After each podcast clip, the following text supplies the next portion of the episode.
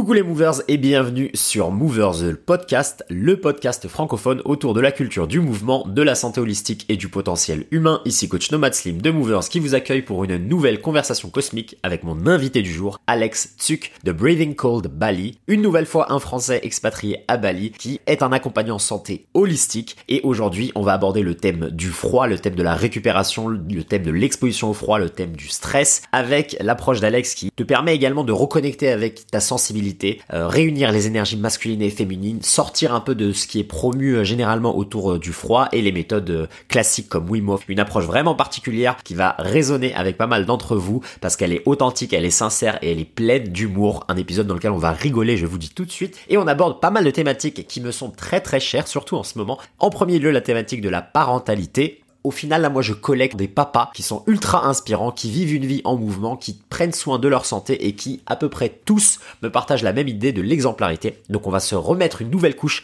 avec ce qu'Alex nous partage de la manière dont il élève ses enfants. C'est vraiment fascinant. On explore évidemment la vie d'expatrié à Bali. Euh, il rejoint cette belle tribu euh, d'invités qu'on a comme Thomas Molina ou Guillaume Leport qui se sont euh, expatriés à Bali. Et d'ailleurs, tout le monde se connaît et c'est fabuleux. Et en discutant avec Alex, je me suis rendu compte que ma partenaire de jeu et ma partenaire de vie était également allé à un de ses workshops et il nous raconte une histoire d'ailleurs hilarante sur le premier workshop qu'il a fait euh, lorsqu'il était venu euh, s'installer à Bali. Et ce que j'ai apprécié avec Alex, c'est qu'encore une fois, il nous montre une histoire de vie, une réelle expérience d'une transformation complète, vraiment un retour à 180 degrés d'une vie un peu plus classique, sédentaire, salariale en France, jusqu'à cette vie un peu plus libérée ou en tout cas comme il l'entend euh, à Bali. Et c'est vraiment le thème principal de cet épisode, c'est comment on peut designer, concevoir, créer son propre mode de vie, oser vraiment euh, plonger dedans euh, sans peur, sans, sans jugement, et comment les choses, au fil de nombreuses années, continuent à s'améliorer et à progresser. Cette thématique et l'importance un peu de la temporalité, euh, c'est vraiment un des messages que j'espère vous comprenez et vous recevez tous en écoutant ces épisodes. Hein. Loin de moi l'idée de présenter des parcours de vie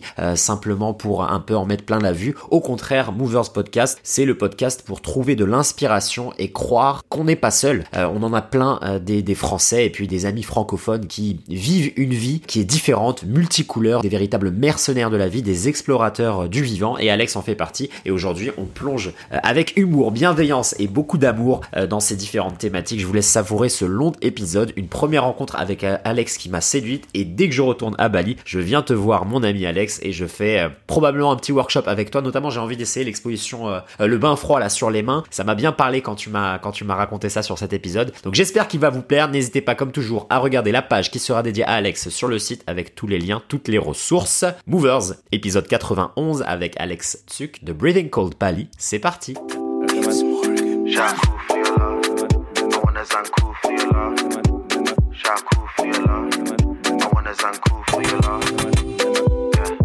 Va avoir de problèmes de Wi-Fi car je suis connu pour mes euh, pour mes Wi-Fi approximatifs avec tous les voyages. Et en Asie du Sud-Est, j'ai eu pas mal de galères, donc les gens sont habitués à, ces Wi-Fi démoniaques. Mais normalement, avec toi, ça devrait bien se passer. Et où là? Moi, je suis à, je suis à Zurich. Donc, le soleil s'est pas encore levé, donc tu profites. Ah, euh, ouais. Tu profites du de Non, non, je suis parisien de base, français. Et c'est juste que j'ai voyagé, je continue de voyager. Et puis, euh, ma copine est suisse. Et donc, euh, une fois par an, on, on, on, revient ici, tu vois, pendant un ou deux mois.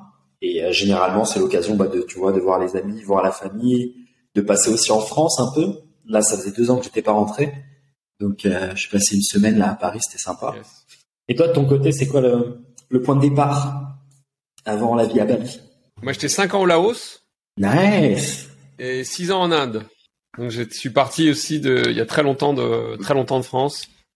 ouais. Euh, ouais, une envie de euh, une envie d'une autre vie. J'ai deux enfants. Alors j'avais la motivation, c'était de leur offrir un autre environnement qu'un environnement dans la matrice euh, en, euh, en, France. Enfin, tu vois, tu le sais très bien, l'environnement est super important. C'est très difficile, euh, quel que soit ton mindset. Si t'es dans un environnement, au bout d'un moment, tu, tu, te laisses influencer. Donc, je voulais vraiment être, avoir un, pas, pas un environnement français. Tu vois, je suis pas du tout en alignement avec avec la façon dont, dont, dont on élève les enfants en France, par exemple, l'éducation il n'y a pas grand chose qui, qui, qui y a pas grand chose qui marche dans nos systèmes.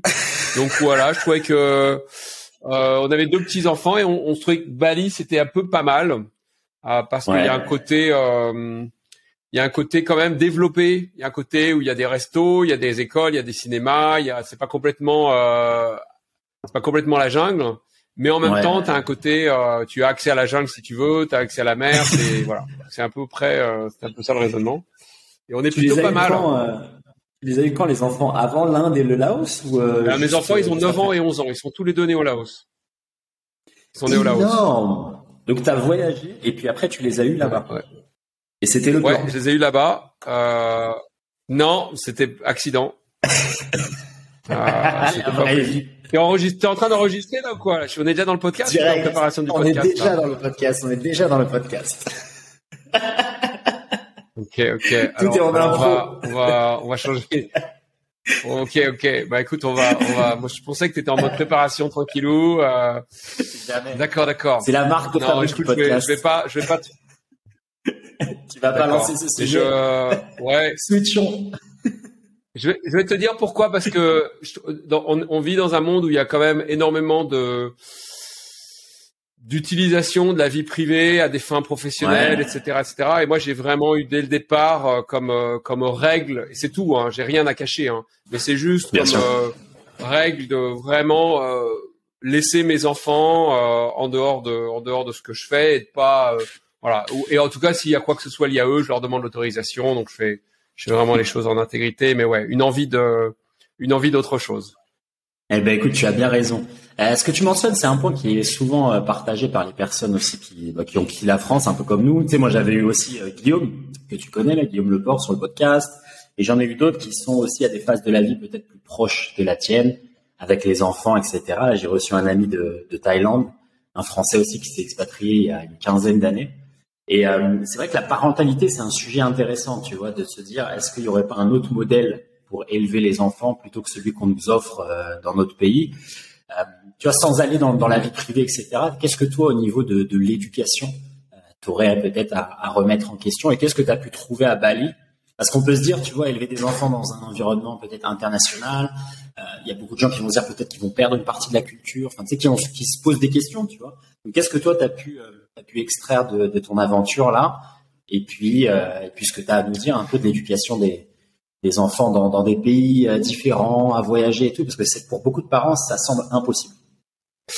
Bah, euh, déjà pour moi, euh, j'ai une relation assez inversée par rapport au modèle classique où pour moi je suis euh, je suis l'étudiant et l'enfant est le teacher. Donc je suis vraiment mmh. euh, mon seul objectif, c'est qu'ils se sentent en sécurité avec moi. Et tu vois, j'ai vraiment conscience avec tout ce que je fais professionnellement de de, de ce que je transmets en termes de d'inconscient. Et donc, je suis vraiment à essayer d'avoir le moins d'impact possible. Donc, je suis pas du tout dans la transmission, dans le voilà mes valeurs, voilà ce que je crois, pas du tout. Je suis vraiment dans, euh, je suis là euh, en soutien je veux que vous ayez confiance en moi, je veux que vous soyez en sécurité, que je veux que vous sachiez que vous pouvez me parler de tout. Euh, il y aura jamais de jugement, il y aura jamais, euh, des, je vais jamais lui dire c'est comme ça que tu aurais dû faire. Euh, euh tu vois le côté euh, classique où j'ai raison, t'as tort et je vais t'expliquer la vie. Donc, et ce qui fait que du coup les enfants se sentent vraiment ouverts par rapport à moi. ils savent qu'ils peuvent me dire tout et qu'il y aura jamais de conseils. Je donne pas de conseils à mes mmh. enfants. Euh, et tu vois, et donc vraiment j'applique ce que j'enseigne à tout le monde, à moi-même et à mes enfants. C'est vraiment, euh, faut arrêter de donner des conseils à qui que ce soit, les gars. Faut arrêter, faut juste ne jamais donner de conseils. C'est juste une erreur de donner des conseils. J'adore, j'adore. Voilà. Bah écoute, c'est c'est partagé euh, par pas mal. Sauf si, sauf s'il y a une demande de conseil. Tu vois, c'est différent si les enfants viennent me voir et me disent, euh, tiens, qu'est-ce que je fais dans cette situation? La démarche est vraiment différente. Tu vois, là, évidemment, je vais dire vraiment de mon point de vue sur le sujet, mais jamais de manière non sollicitée. Euh, de la même manière que je le ferai avec toi. Tu vois, je me comporterai pas différemment avec toi qu'avec mes enfants.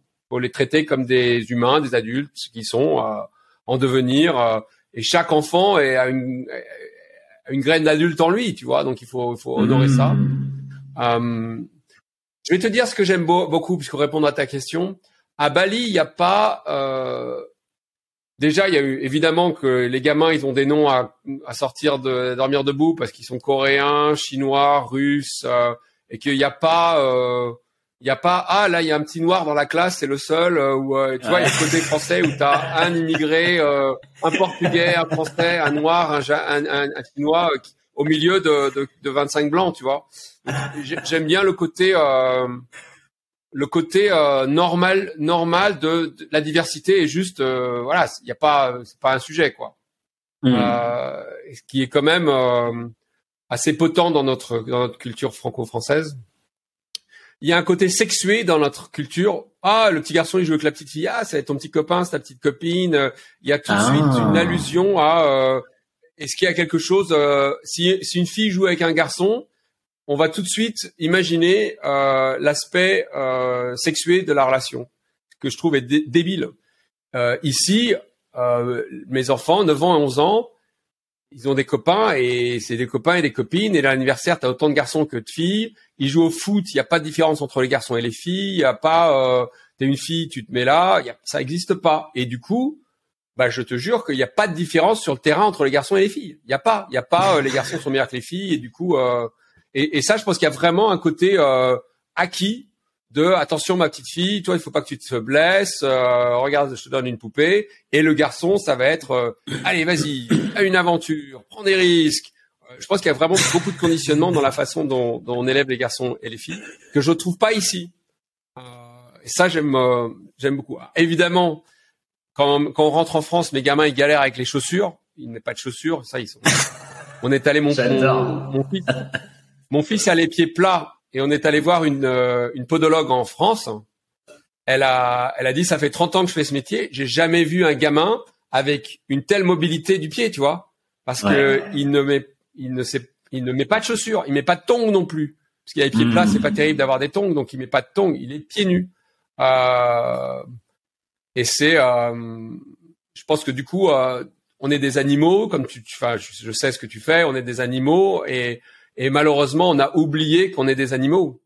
Et, et, et, tout ce qui te permet de marcher pieds nus, tu vois, ça ne requiert pas euh, de pratique physique, ça ne requiert pas de souplesse, ça ne requiert pas de te pendre. Euh, c'est facile, tu vois, c'est à la portée de tout le monde. C'est mmh. vraiment quelque chose qu'on devrait tous faire parce que finalement, bah, quand t'es pieds nus, bah, t'es connecté, t'es juste, il n'y a pas d'isolation, t'es vraiment dans la nature et, et c'est c'est ce dont on a, c'est ce dont on a tous besoin. Donc euh, voilà quelques euh, quelques petits éléments de, de, différence, mais après tu vois, euh, mes gamins ils me racontent que ils, vivent ils vivent une vie pas protégée. Je te donne un exemple. Hmm. le week-end dernier, il y a il y a cinq jours, mon, mes chiens se sont échappés et ont tué dix petits poulets. Ils en ont tué deux, le papa et la maman, et tous les petits. Ils les ont défoncés. Et moi, j'étais, j'étais pas disponible. J'étais, j'étais en train de faire exactement ça. J'étais dans un call.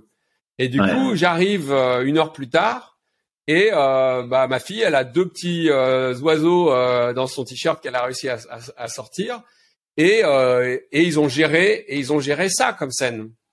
Magnifique. Et je trouve qu'une autre erreur dans notre culture à, à l'Ouest, c'est de, de protéger les enfants de toutes les expériences de la vie.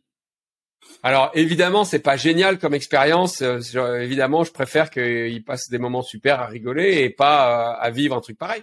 Mais ça fait quand même partie de la vie.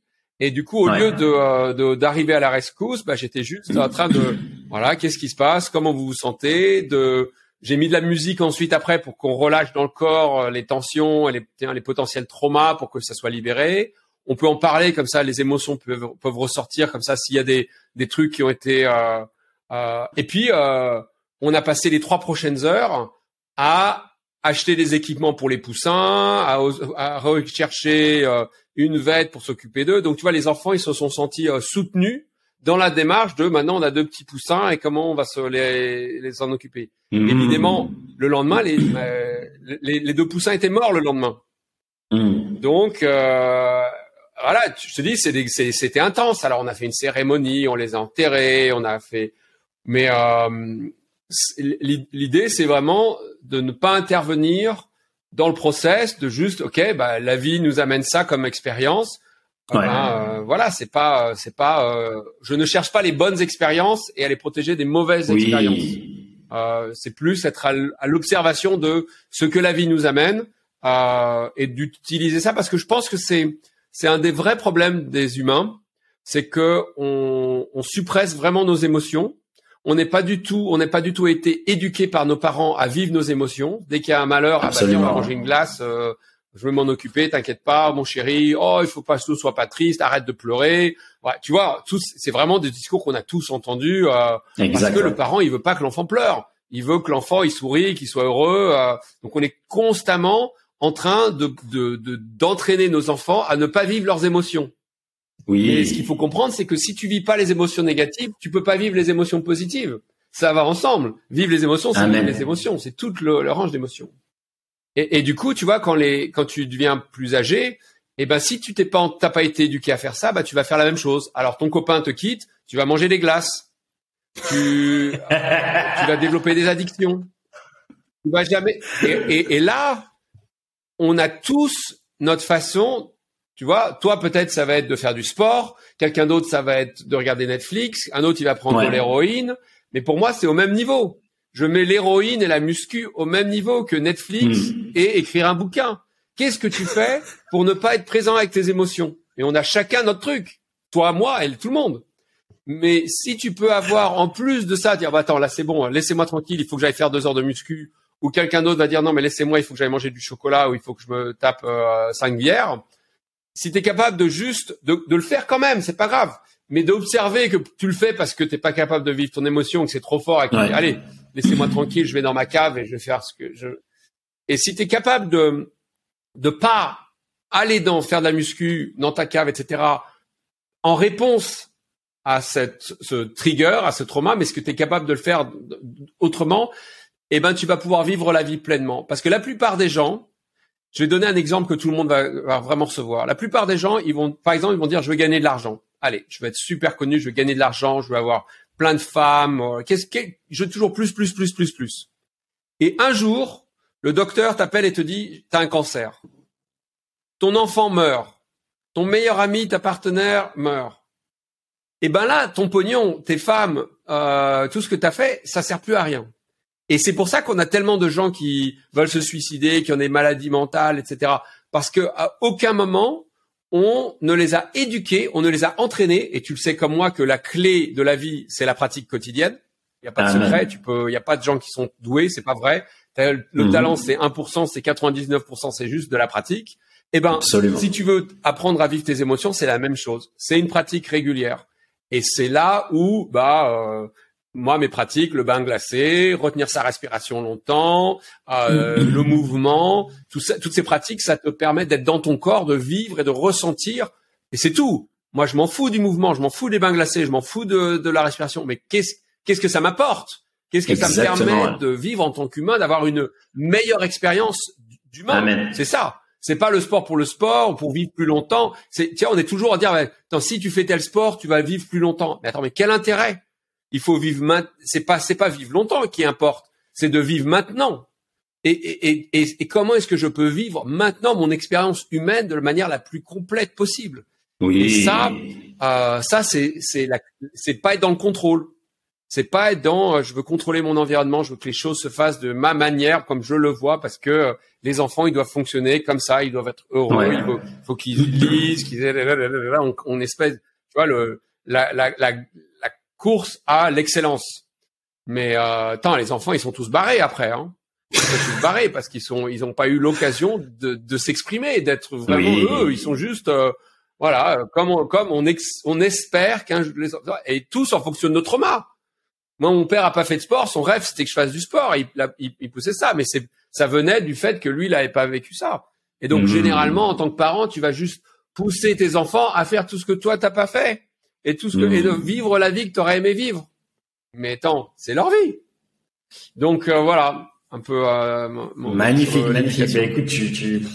c'est incroyable. Il y a tellement de choses sur lesquelles rebondir. En tout cas, moi, je, je résonne parfaitement avec tout ce que tu dis. Et c'est vrai que bah c'est clairement la clé, la clé même d'un meilleur monde de demain, c'est cette partie-là, cette éducation, c'est promouvoir la créativité, promouvoir l'authenticité des enfants, leur laisser aussi un espace, tu vois, offrir un espace, tu vois, avec bienveillance, sécurité, comme tu disais, être, là en tant que, mentor, être là en tant qu'ami, être là en tant que évidemment parent, mais pas en tant que, donneur de, leçons ou, commandeur, tu vois. Donc, euh, donc ça, moi, je raisonne parfaitement avec ça. J'ai eu personnellement la chance aussi d'avoir une partie de mon enfance dans laquelle on a, on a promu les arts, avec la danse, avec le sport, etc. Donc, je sais que vivre déjà une partie de cette expérience un peu plus euh, libre et plus dans écouter le, les envies de, l'enfant et honorer et respecter euh, son intellect et ses désirs, eh bien, ça a du sens et c'est vrai que ça promeut des gens peut-être un peu plus créatifs, tu vois moi, le, chemin que j'ai poursuivi dans ma vie, a été clairement le résultat de ça. Et puis, euh, en même temps, euh, la question me vient qui est, on est quand même dans un monde moderne, avec plein d'outils, avec beaucoup de technologies.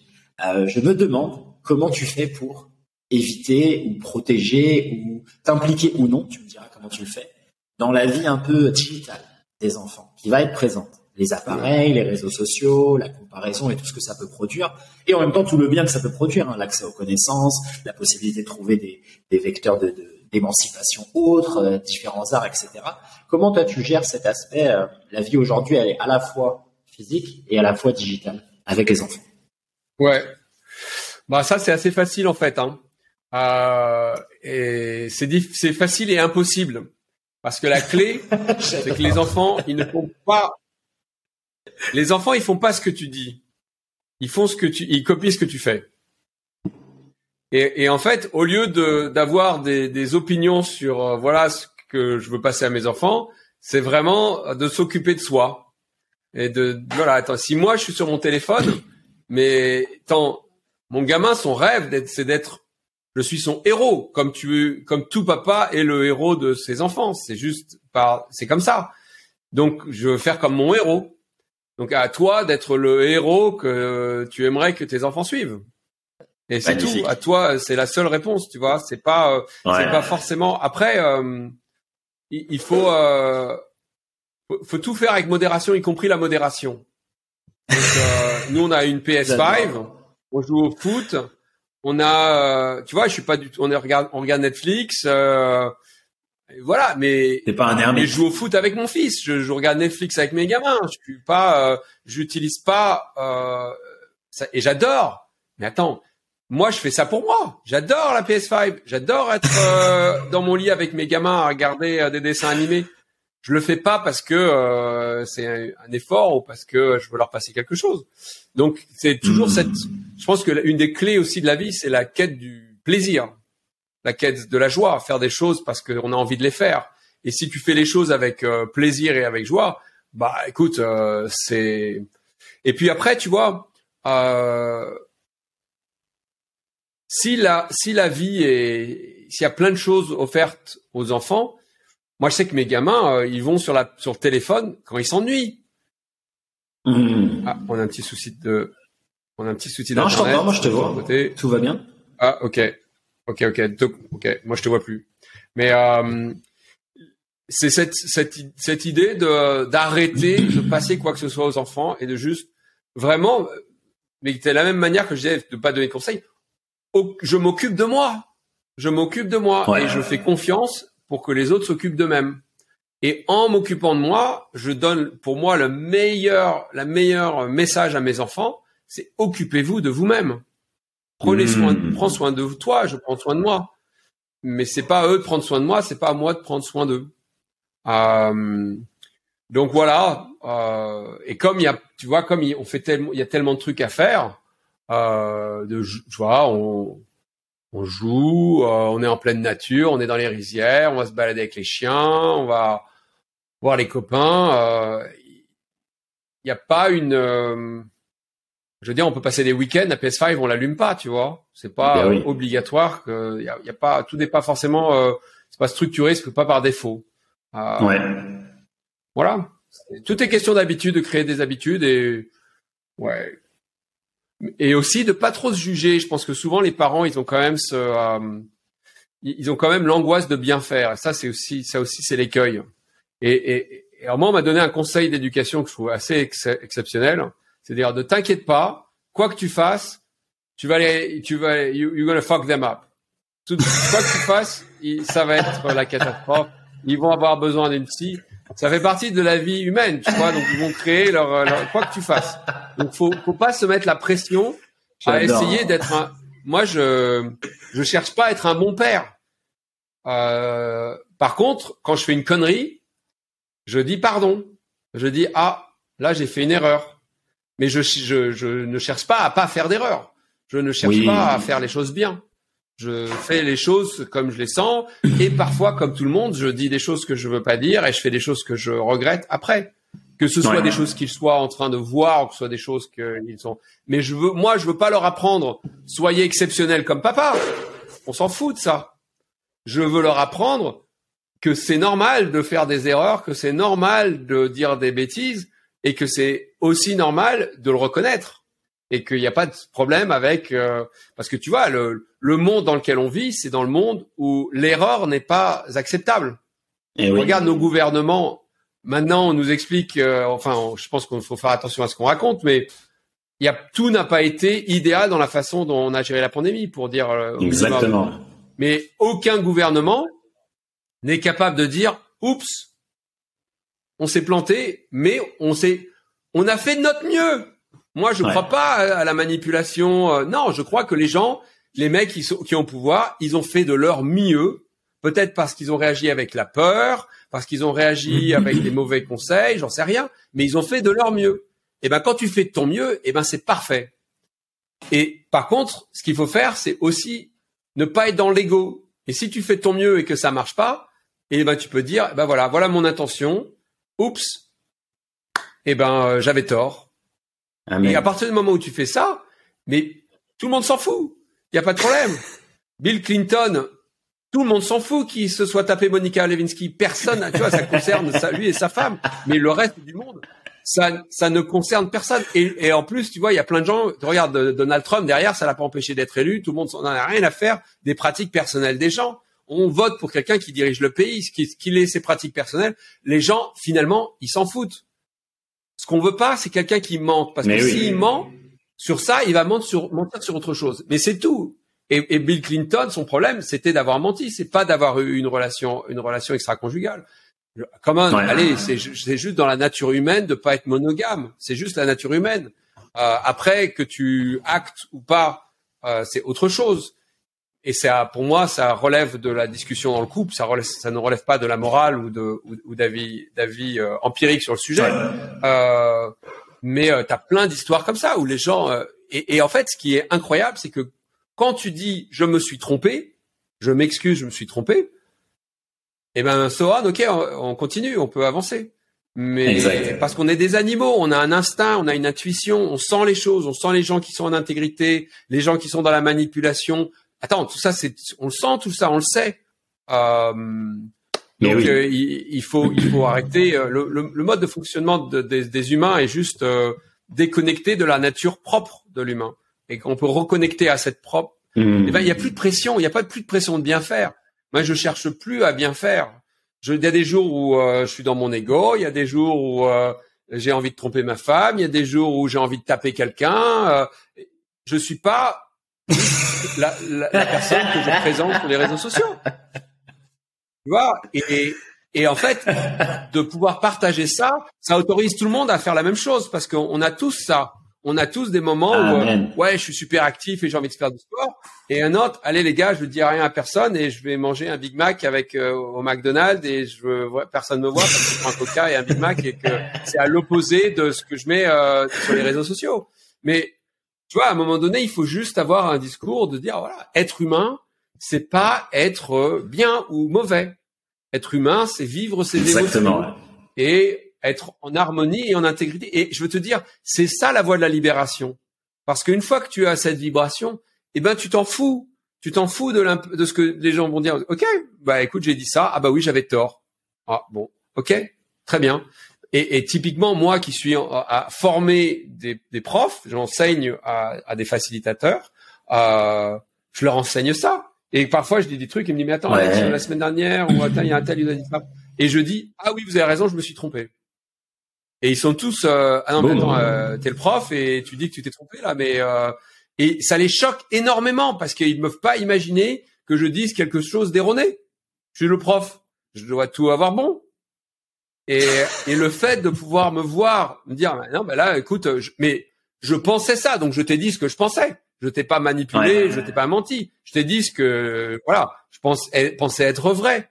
Et puis bah écoute, maintenant j'ai une nouvelle information qui me permet de réaliser que ah oui bah tiens j'avais tort. Ok, so on, on peut on peut avancer. Ça ne fait pas moi un mauvais professeur. Ça ne fait pas eux de dire ah là là maintenant je ne respecte plus mon professeur. Au contraire, ils se disent bah, attends maintenant je peux avoir confiance en lui. Je peux avoir confiance parce qu'il va pouvoir vraiment, euh, je sais qu'il va pouvoir évoluer dans sa pratique, il va évoluer dans ses pensées, et je vais pouvoir évoluer, évoluer avec. Et c'est ça l'expérience humaine. C'est ça l'expérience humaine. Ah, c'est magnifique. Bah écoute, je résonne parfaitement avec le dernier point là sur l'enseignement. C'est aussi quelque chose que, que je partage. C'est-à-dire qu'on est, on est des explorateurs, tu vois, des expérimentateurs. À mesure qu'on va acquérir des nouvelles compétences, qu'on va remettre en question ce qu'on savait déjà, qu'on va aussi tester des nouvelles choses, il se peut qu'on change même à 180 degrés, tu vois, nos opinions. Et je pense que c'est sain d'offrir à nos élèves ou aux personnes qu'on va impacter cette idée de tu me suis dans une aventure. Et donc moi, je suis juste la personne qui le fait un peu plus avant toi. Tu vois, je suis le mec qui défriche la, jungle. Mais au final, mon chemin, il n'est pas il est pas divin, quoi. C'est pas le seul chemin. Ça se trouve, toi, tu vas continuer un peu avec moi. Après, au bout d'un an, tu vas trouver un autre prof et tu vas faire ta propre mixture. Tu vois, on est chacun des alchimistes. Et, et, je résonne parfaitement avec cette idée de remettre au centre la responsabilité euh, personnelle, l'intégrité, l'authenticité. Et je pense que c'est comme ça, de toute façon, que même le reste, tu vois, tout à l'heure, tu parlais de l'accumulation euh, matérielle, le succès, etc., dans tous les sens du terme. Pour moi, c'est, il y a que comme ça, au final, que tu vas, euh, que tu vas attirer toutes ces, toutes ces choses positives, on va dire dans ta vie. C'est en restant authentique et en restant euh, en restant sincère. Et ce que tu disais tout à l'heure, euh, ça m'a ça m'a fait penser à au propos de Joko Willing que tu connais sûrement. Tu sais le, le, Navy Seals qui écrit là comment ça s'appelle? Extreme Ownership qui lui à l'inverse toi tu disais euh, l'authenticité l'intégrité c'est la voie vers la liberté et lui a une phrase célèbre qui est discipline equals freedom donc lui il verrait plutôt la discipline comme peut-être ce vecteur euh, d'émancipation et de liberté. Qu'est-ce que toi ça t'évoque? Et est-ce que tu, tu résonnes avec ça ou toi tu es à l'inverse, tu as une approche un peu plus euh, flexible de cette idée-là Alors, alors non, je raisonne. Je pense que c'est très important euh, et c'est pas antinomique, tu vois. Mais moi, ma discipline, c'est l'authenticité. C'est pas, c'est pas, euh, c'est pas contradictoire. Mais je pense que c'est important d'avoir une routine et c'est important de pouvoir faire évoluer sa routine. Je pense que c'est important d'avoir de, ah, ok, pour moi, la clé c'est de rester dans la féminité, mais de connaître le masculin. pour hmm. moi, l'énergie féminine est l'énergie la plus importante. C'est celle qui va être créatrice, c'est celle qui va être vraiment euh, euh, dans le flow, c'est celle qui va être vraiment dans euh, dans la dans la le côté enfantin de je suis à découvert. C'est pour ça que je dis que j'ai une seule pratique que je fais tous les jours. Les autres, elles évoluent, mais il y en a une que je garde tous les jours, c'est la danse. Je n'ai ah, pas. Je pense que c'est la pratique quotidienne la plus importante. Parce que tu vois, souvent les pratiques euh, du matin, c'est très masculin. Je fais mon yoga, c'est comme ça, mon workout, c'est comme ça. J'ai j'ai un protocole, je fais euh, la respiration, bam bam. Tout ça, c'est très linéaire. Mais quand tu danses, tu sais pas quel est ton ton mouvement suivant. T'es vraiment de ah bah tiens là je vais mettre mon bras là, ma main là, mon pied là, quelle que soit la danse que tu fais, quel que soit le mouvement que tu fais, tu vois. Mais le côté euh, bah, je sais pas ce qui va se passer, je mets de la musique et puis on verra bien. Ça, ça te permet de vraiment t'ancrer dans cette énergie féminine. Et, et c'est cette énergie féminine qui va te permettre d'avoir des opportunités, de les saisir, de dire oui à plus de choses, euh, de de pas être obtus, de voilà, de rester dans dans cette dans cette dans cette belle énergie. Ça ne t'empêche pas d'avoir néanmoins le soutien de l'énergie masculine qui est la connaissance, qui est le OK, je, je, je, mon bain glacé. Mais par contre, je vais prendre mon bain glacé, mais parfois mon bain glacé, je vais crier.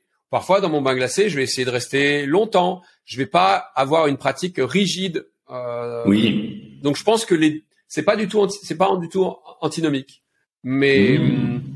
mais après, je suis convaincu que toutes les personnes qui ont une pratique extrême, euh, il y a un côté addictif. Euh, et, et, ça, je pense que c'est le côté un peu non dit, surtout dans la pratique du sport, où on estime qu'en gros, il y a certaines pratiques qui sont positives, donc il n'y a pas à critiquer, et des pratiques qui sont négatives. Tu vois, typiquement, prendre de l'héroïne, c'est pas bien. Faire du sport tous les jours, c'est bien. Euh, écrire des bouquins, c'est bien. Euh, donc voilà, on va dire, il y a certaines pratiques, bah, du coup, acceptées par la société et considérées comme voilà, qui sont du côté du bien, et d'autres pratiques qui vont être rejetées parce que euh, non socialement acceptables. Mais je pense qu'il faut vraiment remettre l'humain au centre et de dire, bah voilà, qu'est-ce que tu caches Tu vois, le gars, il était névicile. qu'est-ce, quelles sont les horreurs qu'il a vécues Qu'est-ce qui, tu vois, il a eu une enfance de merde. Il a été gros. Il a été certainement, tu vois, il raconte sa vie. c'était pas facile. Donc il y a, il y a un côté, je me suis construit contre. Euh, il y a un côté, euh, j'ai trouvé la façon d'être en, sécurité dans mon corps. Mais euh, voilà, mais je pense que je pense qu'être être dans la vulnérabilité, je crois que le, notre super pouvoir à tous et le super pouvoir qu'on a tous et, qui est le plus important, c'est la vulnérabilité. Et, et être dans cette vulnérabilité, ça te permet, et c'est un thème qui est très important aujourd'hui, d'être antifragile. Amen. C'est-à-dire que euh, ma vulnérabilité, ça me permet d'être euh, à l'écoute de mon système nerveux, d'être à l'écoute de mon système immunitaire. Euh, donc typiquement, je suis jamais malade. Pourquoi? Parce que je suis à l'écoute, pas euh, en train de dépasser, de pas m'écouter, de non non non, étant je je m'écoute pas, je vais je suis fatigué, non, je vais quand même aller faire du sport. Non, moi je fais, j'ai une technique de respiration pour savoir où j'en suis dans mon système immunitaire et je vais à jour, je vais adapter ma journée tous les jours en fonction de moi, pas en fonction de ce qui est écrit dans mon cahier, pas en fonction de d'objectifs. Je ah bah tiens aujourd'hui système immunitaire faible. Tu vois, tu peux avoir Oura Ring pour mesurer ça, tu peux mesurer ton système respiratoire, tu as plein d'outils qui peuvent te permettre de savoir où t'en es, mais d'avoir cette connaissance, OK, pour ensuite il y a des jours eh ben euh, je vais pas faire de sport, je vais pas, pas manger, je vais faire vraiment beaucoup boire de l'eau. Et t'as des jours, hop, je suis en grande forme, je vais manger un énorme gâteau, je vais me coucher tard, je vais boire de l'alcool. Mais c'est pas, c'est pas, euh, ça dépend pas de l'environnement. Ça dépend de, ok, aujourd'hui, je suis à 100%, je peux, je peux faire, je peux tout faire. Des jours, il faut que je fasse un peu plus attention. Euh, tu vois, mais j'ai, c'est, c'est, c'est, c'est cette vulnérabilité que je pense est, est une des clés de pour pouvoir s'adapter à son environnement. Euh, et pas adapter l'environnement. On est tout le temps en train d'adapter l'environnement. Ah, je t'aime pas, hop, je te quitte, nouvel partenaire, parce que moi je suis parfait, euh, tout va bien, les autres vous tous vous adapter. Ouais, mais ça marche pas ça. Ça marche pas ça. Je te dis, quand tu as un cancer, comment tu fais? Tu peux plus adapter ton environnement. Quand ton enfant meurt, tu peux plus adapter ton environnement. Je veux dire, quand tu t'adaptes toi à ton environnement, tu te prépares pour ça.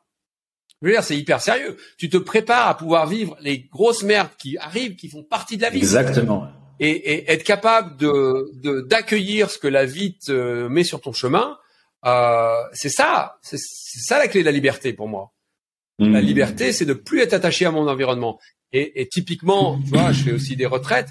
C'est euh, parfois j'ai j'ai 20 personnes qui s'enregistrent pour ma pour mon training, et il y en a quatre qui arrivent et il y en a 16 qui euh, ne viennent pas. C'est arrivé, hein.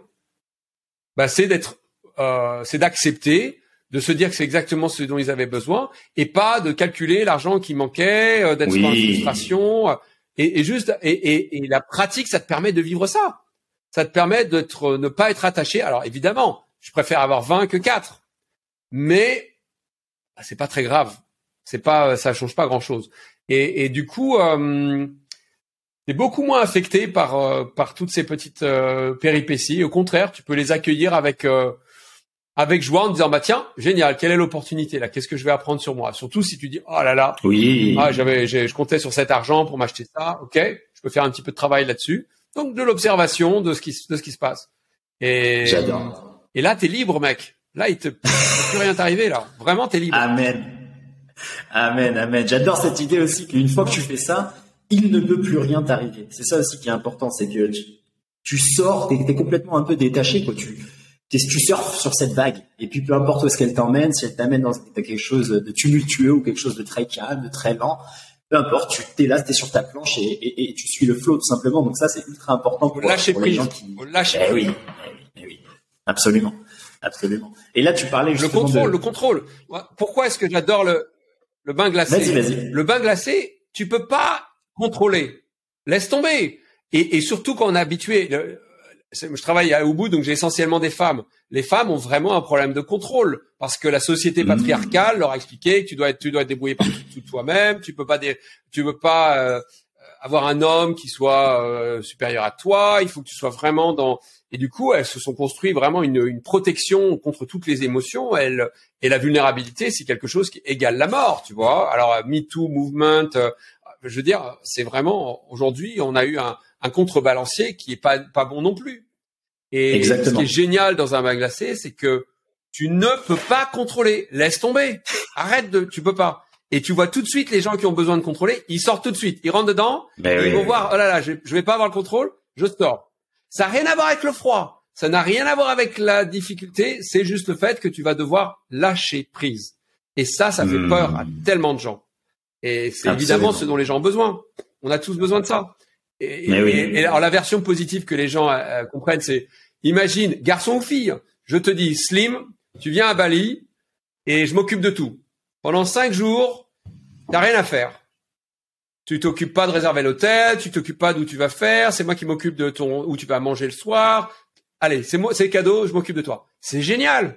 Tu peux bah enfin te mettre les pieds en un éventail et c'est ça n'a rien à voir avec garçon-fille. Hein. C'est juste qu'on a envie des moments où on s'occupe de nous, où on, prend soin de nous et, bah et donc et c'est ça, c'est ça que te donne la glace. C'est un petit moment, c'est un petit moment où tu n'as plus besoin de contrôler. Ok, tu peux dire, ok, c'est bon, je lâche, je lâche prise. Pendant deux minutes, pas le bout du monde. Pendant deux minutes, je vais lâcher prise complètement. Waouh, ça c'est génial. Et tu peux faire ah, ça tous les jours. Tous les jours, ce petit moment de lâcher prise. Et, et c'est gratuit. Et c'est gratuit. Magnifique. Le sales speech, il est complet. C'est bon. Non, je veux dire, trouver... Non, mais attends trouver un point d'eau à Zurich euh, où l'eau est froide, c'est pas impossible, tu vois. J'y étais hier dans le froid, donc euh, c'est clair, c'est clair, c'est ultra facile. Euh, là, tu me régales avec tout ça, c'est d'une tu vas à ta douche, d'une euh, évidence. Ou la douche et easy quoi. J'adore, j'adore. Là, justement, le bon Guillaume, il me disait, tu vois, on discutait moi quand j'étais à Bali, là, je sais pas, il y a un mois, un truc comme ça, on s'est vu avec Guillaume et, je l'ai vu juste avant qu'il qu'il fasse ton week-end. Et donc il me parlait pas et moi je lui disais ben, moi je connais euh, je te connaissais de nom parce que l'an dernier j'avais déjà noté ton nom tu vois sur sur ma petite liste de gens intéressants à contacter et j'attends toujours un peu le signe euh, un peu cosmique tu vois euh, de quelqu'un qui va me dire ok c'est le bon gars pour le podcast parce qu'il faut qu'il y ait un peu cette idée aussi multidimensionnelle et puis que ça dépasse simplement la pratique tu vois et donc Guillaume me dit bah écoute ouais moi je le sens bien on a discuté ça a l'air cool et tout et je t'envoie un message une fois que le week-end il est passé tu vois et donc là, il m'envoie ultra positif. Il me dit, il faut que tu l'aies sur le podcast. C'est exactement la, la, même vibe. Tu vois, une vie en mouvement. Euh, il part dans tous les, il ose, euh, tu vois, aller dans, dans, toutes les dimensions. Il n'a pas peur de, de, de, mêler les codes et de mêler les énergies. Tu vois, comme on en, on en, parlait juste avant. Et il me disait un truc intéressant qui est, il est un peu à l'encontre de ce qu'on voit le plus souvent, tu sais, sur le breathwork. Euh, toi, étant à, à Ubud, moi j'ai passé pas mal de temps, tu vois, à Canggu et Uluwatu c'est un peu maintenant le mot euh, le mot magique, tu vois. Euh, les petites de 21 ans, elles se disent euh, life coach, elles mettent du breathwork partout, elles font de la fusion yoga, planche de surf, Bref, il y a tout un micmac de choses maintenant qui sont faites pour, euh, pour sortir un peu du lot. Et, au final, j'ai l'impression qu'on en perd l'essence même de la pratique. Et donc, Guillaume m'a confirmé que toi, justement, tu gardais cette authenticité, comme on l'a déjà vu, et que tu avais une approche qui était un peu différente et euh, qui me plairait. Donc là, c'est l'occasion parfaite. Qu'est-ce que toi, tu dirais euh, être un peu les, dommages maintenant de, cette effervescence autour du froid, du breathwork. Il y a toutes les méthodes, évidemment, Wim Hof, Oxygen Advantage, etc. Et il y a tout ce côté, euh, ces mots, ils deviennent un peu galvaudés. Est-ce que c'est quelque chose que toi, tu as observé dans ton industrie? Et qu'est-ce que tu pourrais nous, dire là-dessus? Est-ce que tu as une critique constructive de, ces choses-là? Ou bien où est-ce que toi, tu, amènerais une valeur ajoutée et différente? Bah, j'ai pas du tout de critique parce qu'en fait, je trouve que euh, quelle que soit la porte d'entrée, si quelqu'un peut trouver une énergie avec laquelle ils, euh, ils vont se sentir en, en, en harmonie et qu'ils vont aller vers cette énergie euh, et que ça leur permet d'être un point d'entrée vers eux-mêmes, bah c'est génial. Et chacun va, on a, tu vois, on est tous uniques et tu vois, tu vas, toi, tu as fait beaucoup de travail, mais quelqu'un qui a pas fait beaucoup de travail, il va pouvoir raisonner avec certains, ou tu vas trouver une fille qui va être un peu ta même histoire que toi, donc tu vas, tu vas aller vers elle. Chacun, chacun va, va trouver l'énergie qui résonne. Euh, et, et, et, du coup, ça, ça permet d'être, non, donc moi, je, je suis assez, euh, et alors je te dis ça, sachant que j'ai formé la plupart des gens à Bali. J'ai formé 300 formateurs. euh, qui, il y en a, il y en a un paquet qui sont à Bali. Il y en a pas mal qui ont créé des business complètement en compétition et copiés du mien. Euh, des gens qui font beaucoup mieux que moi en termes de réussite financière parce que euh, ils savent faire du marketing mieux que moi. Ah, c'est toujours là ou pas? Ah, je crois que j'ai perdu Slim. Alors les amis, on va juste l'attendre. Ça enregistre toujours, mais je sais pas si je suis tout seul. Aussi, il est là. On va le laisser revenir. Ah, mais je peux vous montrer ma maison pendant ce temps-là. Voilà mon jardin, vous voyez. Pas mal de rizières. On est pas mal. Ah, Bali. Mister Slim, toujours pas là. Écoutez, je vais continuer, hein. Et puis on espère que, ce sera enregistré que Slim pourra euh, en faire quelque chose.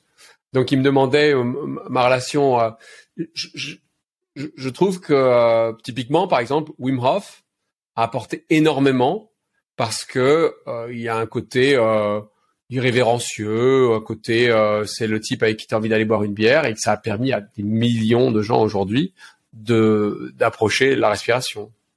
Alors mon approche personnelle est la suivante. Je trouve que le problème principal des gens, c'est d'être dans leur tête. Pas inventer grand chose là. Et du coup, comme les gens sont dans leur tête, dans, ils sont coincés dans leurs histoires, le monkey brain, je trouve que euh, faire une entrée vers la respiration en parlant de la science me permet de toucher les gens là où ils sont, c'est-à-dire dans leur cerveau. Et je trouve que une fois que les gens comprennent ce qu'il se passe, qu'ils ont une, une, développer une connaissance de ce qui se passe avec les respirations, ça leur permet de sortir de leur cerveau et d'être dans leur corps. Et, je trouve que quand je fais pas ça, quand je fais juste sur l'expérience, les gens vont avoir de la résistance, ils vont peut-être me faire des, critiques, euh, ils vont pas, ils vont pas me sentir, ils vont avoir un avis juste sur la façon dont je suis habillé, sur, euh, je sais pas, ouais, des gens vont juste avoir une, une, idée préconçue. Mais une fois que toutes les idées sont dépassées parce que je les ai rassurés, je leur ai donné des informations qui font sens, et ben ensuite, ensuite le travail peut commencer. Ensuite, ils peuvent me dire, ok, j'ai plus besoin d'être dans le dans la résistance, j'ai plus besoin d'être dans le contrôle. Donc moi, j'ai une approche où vraiment j'aime bien expliquer de manière très claire euh, ce qui se passe euh, quand on respire et, qu'est-ce qui se passe quand on fait ma respiration. Alors j'ai développé euh, ma méthode de respiration qui est modifiée de la méthode Wim Hof. Et c'est une méthode que je recommande aux gens de faire tous les jours. J'explique pourquoi, j'explique quels sont les bénéfices et pourquoi est-ce que quel que ça a comme impact. Euh, et typiquement, j'ai choisi euh, une respiration quotidienne plutôt que euh, une respiration que l'on fait de temps en temps, typiquement des choses qui vont être beaucoup plus transformationnelles, genre holotropique, où on va respirer pendant une heure par la bouche, par le nez, que ce soit rebirthing, transformation breath. Ça, c'est des pratiques qui sont incroyables, mais que l'on peut pas faire tous les jours parce que euh, voilà, c'est c'est euh, un, c'est pas la bonne façon de respirer, donc il y a des effets euh, pas forcément positifs sur la sur la santé, mais c'est également des ah, je crois qu'il revient. Ah oui, excuse-moi. Il est de retour. Excuse-moi, excuse-moi. Il est de retour. Normalement, on devrait avoir euh, tout sauvegardé. Bah, j'ai pas, j'ai continué à parler. Excuse-moi, je sais pas ça. Ça a sauté d'un coup. Eh bien, écoute, est-ce que tu peux euh, De toute façon, si t'as continué à parler, c'est parfait. J'aurai clairement le le recording normalement. Euh, mais euh, moi, j'étais juste à euh, au moment où tu disais voilà, tu avais formé plus de 300 instructeurs et puis qui sont tous à Bali. Et tu disais que justement Certains ont même euh, réussi euh, mieux financièrement et qui ont même copié ton business, etc. Et après, euh, ça a coupé. Et, et en fait, bah, tu sais, au début, au, au, alors ils, sont 300 dans le monde et peut-être, je sais pas, peut-être une cinquantaine à Bali encore. Mais au début, évidemment, euh, ça fait mal à l'ego. Et puis, tu vois, je me dis, je développe un petit, mon petit business. Euh, c'est, c'est quand même pas génial que quelqu'un. Mais c'est vraiment copié. Hein, c'est les mêmes, euh, le même modèle avec les mêmes speakers. donc, il y avait vraiment dupliqué et un tiers moins cher. Un tiers moins cher. Donc, il y avait un côté, oh un côté un peu, un peu difficile. mais tu vois, j'ai réussi à dépasser ça en me disant, mais attends, lui, c'est ma meilleure publicité. Donc maintenant, quand j'ai quelqu'un qui me demande mais euh, qu'est-ce que qu'est-ce que je peux faire après, je dis bah regarde et je les envoie, je les envoie chez les chez des mecs qui potentiellement ils pourraient aller travailler avec lui. Hein. Euh, Encore une fois, hein, il quelque chose d'assez similaire à tiers du prix. Ah, je veux dire, c'est tentant. Hein. Euh, et donc du coup, je leur je dis mais voilà, regarde, le mec il a fait trois semaines avec moi et il est capable de former des formateurs. En tout cas, il prétend. Euh, j'ai évidemment mon opinion dessus, mais néanmoins il le fait. Euh, donc je veux dire, c'est quand même un, pour moi, tu vois, tu, tu, peux rester dans le ressentiment et dans la frustration et dans le jugement, ou tu peux dire, bah, de toute façon, ça sert à rien que je, je peux pas contrôler. Donc c'est pas comme si euh, mon opinion va faire évoluer la situation. Donc autant que moi je fasse que moi j'évolue, que moi je laisse, je lâche prise. Et évidemment, euh, écoute, il y a, je suis ravi pour lui et je suis ravi au final que plus de gens aient accès à ces pratiques euh, à ma méthode, qu'il a appelé sa méthode, etc., etc. Donc je suis pas du tout, euh, pas du tout attaché à attaché à tout ça. Et pour moi, c'est libérateur parce que je suis pas en train de me, de broyer du noir, de taper dans le sac de boxe, euh, de, de, l'aigreur et de la frustration. Attends, je suis passé par là. Hein. Y a pas, je suis pas un saint, hein, donc tu, tu, passes par là. Mais au bout d'un moment, tu, tu, tu, et c'est là où c'est important d'avoir des mentors. C'est important d'avoir du soutien avoir des gens qui peuvent vraiment t'aider à, à, à s'en sortir quand tu vois, tu peux aller. Euh, encore une fois, tu es humain, donc c'est complètement normal d'avoir toutes ces émotions, mais d'être capable de les dépasser, de t'en sortir, de pas rester coincé dans un dans un euh, loop, tu vois, qui ne lâche pas. Et là, tu, ce qui arrive pour la plupart des gens, tu vois, les les, les PTSD, les traumas, c'est ça, c'est que tu es coincé dans le passé et t'es pas capable de le dépasser. Bon bah voilà, à un moment donné, euh, il faut il faut il faut changer quoi. Donc voilà, un peu le. Donc ouais, non, je suis plutôt euh, admiratif et curieux quand je vois les gens qui, pratiquent ça à leur manière, à leur stos. Euh, ça génial. Bah, magnifique, magnifique. Et quelle a été toi ton, aventure en fait avec ces, pratiques-là? Comment c'est arrivé dans ta vie? Et pourquoi en avoir fait ton, métier? Est-ce que ça a été toujours présent? Ou bien tu as commencé peut-être euh, avec du Wim où il y a eu un, une expérience particulière qui t'a séduite dans, dans ces outils? Alors je pense une des clés euh, de mon euh, relatif succès, euh, c'est que je suis monsieur lambda. Et souvent, tu as des profs qui sont supérieurs aux étudiants. Ils sont plus forts, ils sont plus beaux, ils sont plus souples, ils sont, ils tiennent leur respiration plus longtemps. Wim Hof, il peut faire deux heures dans le froid. Donc il y a un côté gourou, il y a un côté où je mets le, le prof sur un piédestal où peut-être un jour je serai au niveau. Et moi, je ne tiens pas spécialement longtemps dans le froid, je ne tiens pas spécialement ma respiration. Euh, je suis un, je suis le mec euh, complètement transparent. Il y a rien de spécial. Euh, voilà, j'ai aucune capacité particulière. Et et et du coup, vraiment, ce que je dis aux gens, c'est si moi je fais ce que je fais, mais tout le monde peut le faire, les gars. Mais vraiment tout le monde.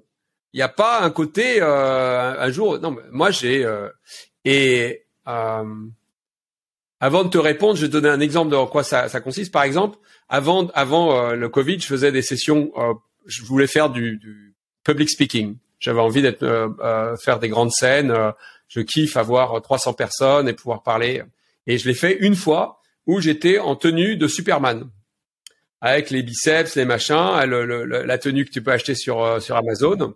Et je suis arrivé sur scène. Il y avait une piscine d'eau avec des glaçons. Et je dis, voilà, j'étais comme ça en mode Superman et j'explique euh, ma méthode, j'explique ce que je vais faire. Dix minutes, tu vois, d'introduction. Je dis, maintenant, je vais vous montrer comment on prend un bain glacé comme Superman. Et je rentre dans le bain glacé et je m'aimais à hurler, à pleurer, à, à galérer comme un fou. Et, euh, et je regarde le public et les mecs, ils étaient en train de se dire, mais attends, là, euh, c'est le coach, c'est le type qui nous, c'est Superman, ça? Et euh, et je et je suis sorti, je suis sorti au bout de deux minutes de mon de mon bain glacé, traumatisé, transit froid et et dans ma tenue de Superman. Et je dis mais là les gars, je vous ai montré le vrai Superman. Le vrai Superman, il vit son émotion. Il vit ce qui se passe. Il n'est pas en train de cacher, d'être complètement dans euh, euh, je ne vis rien du tout. Tu vois, moi je suis le vrai Superman, pas l'autre euh, avec son slip euh, au-dessus de son pantalon. Non. Et, je pense qu'il y a quand même, il y a quand même un truc qui est complètement à vraiment pointer dans notre société où on a quand même identifié Je veux dire, l'homme idéal, l'homme que les enfants regardent comme ce super héros, c'est un type qui est déconnecté de ses émotions. Il va, il sauve le monde, il vit des trucs de fou, il rentre. Non, non, il se passe rien. J'ai remis mon costume, je suis déconnecté, j'ai pas besoin de, je ne vais rien partager, j'ai rien à te raconter de sur ma journée. Il s'est rien passé dans ma vie. Euh, mais c'est ça le modèle. C'est ça qu'on montre à nos enfants en disant, waouh, ça c'est Superman. Mais je veux dire, il y a quand même un problème. Et donc, tu vois, la démonstration que je fais sur scène, c'est les gars, arrêtez de faire semblant, arrêtez de contrôler, arrêtez de prétendre euh, que tout va bien. Euh, et c'est ça, Superman. Donc voilà. Donc ça, c'est euh, juste la petite, juste pour finir là sur ma méthode et mon approche, qui est une approche humaine de tout ça. juste pour finir là-dessus, j'ai typiquement une fois, j'ai eu huit bodybuilders qui avaient réservé une session privée, huit bodybuilders professionnels qui euh, qui faisaient une retraite et j'ai fait une session une session pour eux et ils voulaient une session parce qu'ils ont entendu parler des bains glacés comme tout le monde, Wim Hof, ils ont entendu parler de la de, la, respiration, euh, donc euh, ils m'ont recherché, ils ont vu tous mes commentaires, ils m'ont appelé. Et je fais un petit cercle de parole au début où je demande à tout le monde de se présenter et de dire qu'est-ce qui est vivant en eux. Rien, tout va bien, nanana, nanana, nanana, super, euh, il se passe rien. Et ça arrive à moi et je me mets à pleurer. et et je, je leur dis que bah écoute, moi euh, la veille, euh, ma copine, elle m'a dit qu'elle avait eu euh, la meilleure séance de sexe de sa vie. Bon, c'était pas avec moi. elle était, elle est allée danser à Yoga Barn. Elle a trouvé quelqu'un d'autre et elle a passé une journée extraordinaire. Bah c'est pas génial comme sensation. Et et je regarde leur tête. Et les mecs, ils se disent, mais c'est quoi ce clown? C'est quoi le Ça, c'est le coach? Ça, c'est le type qu'on a payé pour nous aider à prendre des bains glacés et à, tu vois, parce qu'ils se sont mis une idée, ils se sont fait une idée de, euh, voilà, le coach, euh, voilà, c'est le type qui peut rester. Si s'il enseigne les bains glacés, c'est que forcément, c'est un type qui est super bon et qui peut rester une heure dans un bain glacé. Si tu, si tu penses coach de bain glacé, forcément, tu vas te dire le mec, il peut prendre des longs bains glacés. c'est évident. Il enseigne la respiration. Forcément, il retient sa respiration hyper longtemps parce qu'il enseigne ça, donc il est forcément. Euh, et, les gens me demandent tout le temps, hein, Alex, combien de temps tu restes dans le bain glacé? Combien de temps tu tiens ta respiration? C'est genre, c'est une évidence que je dois être hyper bon à ça. Sinon, comment est-ce que je peux l'enseigner? C'est un, un prérequis pour pouvoir enseigner. C'est quand même dingue. Hein, dans on, est vraiment là-dedans dans ce modèle. Et euh, et je veux dire, ce qui s'est passé après, c'était génial parce que donc je raconte ça et ensuite je dis bah est-ce que si maintenant on va commencer, mais si quelqu'un résonne avec cette histoire, bah je, il y a la place pour partager. Et un mec se met à pleurer.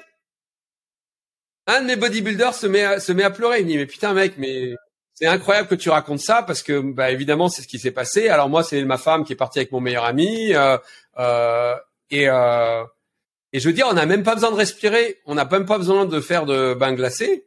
Euh, je veux dire tout était déjà prêt à sortir. Et ça, c'était euh, c'était génial. C'était génial. Parce que pour moi, l'objectif de la respiration, l'objectif des bains glacés, c'est d'arriver à ce moment où on se, on est connecté à soi. Et quand tu es connecté à toi, eh ben là, tu peux t'ouvrir aux autres. Et il n'y a plus besoin de prétendre quoi que ce soit. Il n'y a plus besoin de raconter d'histoire. Et c'est dans cet espace que, bah, que les vraies connexions se passent, que les vraies transformations se, se réalisent. Donc voilà. Alors je sais pas, euh, Slim est de nouveau parti, les amis. Hein, si vous regardez ce podcast, euh, il y a que moi. Alors je sais pas si c'est encore enregistré. Je vais, continuer, mais euh, euh, bien, me sens un petit peu seul, Monsieur Slim. C'est quand même pas mal vois Internet à Bali, pas de problème. À Zurich, en Suisse, c'est lui qui galère. C'est quand c'est quand même rigolo. Bon, en attendant, je vais faire ma pub. Hein. Donc c'est Breathing Cold Bali sur Instagram, Breathing Cold sur Facebook, breathingcoldbali.com. N'hésitez pas à me suivre. Je fais pas mal de contenu avec plaisir. Et puis si vous voulez euh, venir me voir, je fais que des trainings à Bali, que à Ubud, tous les jeudis, sauf quand je fais mes, longs trainings euh, de trois semaines, qui sont vraiment des trainings de transformation complète, où les gens bah, bah lâchent prise, apprennent à, à être eux-mêmes, à se reconnecter à eux-mêmes. Euh, dans leur humanité et euh, apprennent des outils, euh, deviennent experts en respiration, comprennent vraiment comment fonctionne leur corps, euh, parce que la, la respiration c'est vraiment le la clé d'accès à notre système nerveux, la clé d'accès à notre cerveau, c'est la clé d'accès à nos émotions. Euh, et donc avoir cette clé, c'est assez, euh, c'est pas mal, hein. c'est pas mal utile. Donc voilà, euh, donc si ça vous intéresse, vous avez tous les éléments. Et comme ça, Slim qui regarde tout ça, il se dit ah le salaud, il a fait déjà sa pub. Et ben comme ça, au moins ça, c'est passé. Alors je vais euh, deux directions. Ah, Slim voulait que je raconte comment j'avais commencé tout ça.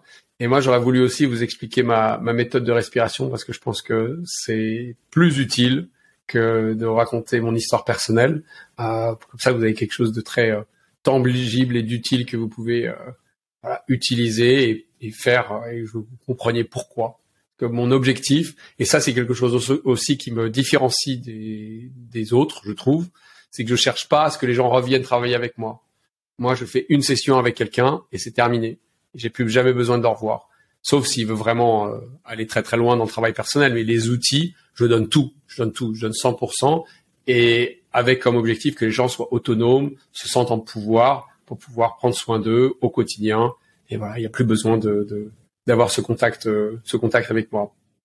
Et Slim est de retour. Mais écoute, tu vas pas me croire, mais moi je te vois parfaitement depuis tout à l'heure. Tu as fait une magnifique pub. J'espère que j'espère qu'elle a été enregistrée. Tu, tu, as, tu as partagé de, de, de, une magnifique anecdote avec des bodybuilders. Moi, j'ai tout vu, j'étais devant mon écran. Je ne sais pas pourquoi, toi, de ton côté, il me disait, euh, je sais pas, il disait un truc sur le navigateur et tout. J'ai dit, vas-y, laisse tomber. Donc, j'essaie avec le portable. Mais en tout cas, voilà, moi, de mon côté, j'ai tout. Okay. Alors, donc, je te disais que j'avais deux directions qu'on pouvait prendre. Ah, t'es de nouveau. C'est bien enregistré que je ne fasse pas de, de boulettes. Mais voilà, de mon côté, moi, j'ai tout bien reçu. Et tu as bien raison. Le Wi-Fi à Zurich, il est déplorable. En tout cas, là où je suis, parce que je suis, euh, euh, au bord de Zurich, tu vois, je suis proche de la nature. Côté de moi, il y a une forêt. J'imagine que c'est pas le meilleur endroit pour le Wi-Fi. Là, je te vois de nouveau plus. Hein. Voilà. Alors, normalement, je suis bien. Je te vois plus, moi. T'es compl... Enfin, je te vois, mais t'es, t'es, t'es frozen. Est-ce que tu me vois et tu m'entends? Alors, je, te, je t'entends de nouveau, mais je te vois pas. On a perdu Slim, les amis. Il doit pouvoir m'entendre. Ah, on a Slim de nouveau. hey, je te jure, je te jure que je... ce n'est pas moi. D'accord? C'est le mec tout aujourd'hui. Et tu bien raison, le, le Wi-Fi, il est catastrophique là. Proche de ma forêt. En tout cas, j'espère qu'on aura eu toutes ces, belles aventures avec des, avec bodybuilders et tu as fait une magnifique promotion. J'espère qu'elle aura été enregistrée. Et de toute façon, en fin d'épisode, je te redonnerai la parole pour que tu refasses euh, le partage de toutes ces informations. Je te remercie pour euh, ta patience, mon Alex. Je suis navré. Euh, voilà, ça fait partie de, de, de ma méthode d'enregistrement de podcast, qui est tout dans le tout dans le flot de la vie et comme tu le disais précédemment, tout dans le détachement. Tu vois. Voilà. C'est le mec tout. Des fois, les enregistrements passent, des fois, ils ne passent pas, des fois, tu peux enregistrer pour ton nom, des fois pas. Donc, euh, donc voilà. Eh bien, écoute, je te laisse poursuivre euh, après, euh, après ton aventure bodybuilding. Ok. Donc, je, je disais, Slim, je, je peux, si ça t'intéresse, je peux décrire comment j'ai commencé tout ça, euh, comme tu me le demandais. Euh, mais je, alors, je pense que c'est intéressant. on peut le faire, mais je pense qu'il faut garder du temps pour expliquer euh, peut-être la méthode en elle-même. Comme ça, il y a les gens vont pouvoir non seulement écouter ma vie et, ma philosophie, mais aussi des outils pratiques pour eux, pour qu'ils puissent vraiment améliorer leur vie euh, et, et, et, avoir une routine euh, autour de la respiration et comprendre euh, pourquoi bah, je trouve que cette méthode que j'ai que j'ai j'ai créée ou modifiée, parce qu'on ne crée pas grand-chose, mais on modifie des trucs existants, pourquoi est-ce qu'elle est super? Alors, pour répondre brièvement à ta question, donc moi j'étais marié pendant neuf ans et mon couple battait de l'aile et je, gérais un business, j'avais 10, 10, employés à Bali, je gérais euh, un site de réservation d'hôtels écolo euh, en ligne, et ça marchait pas du tout. J'avais très mauvaise relation avec euh, mes parents.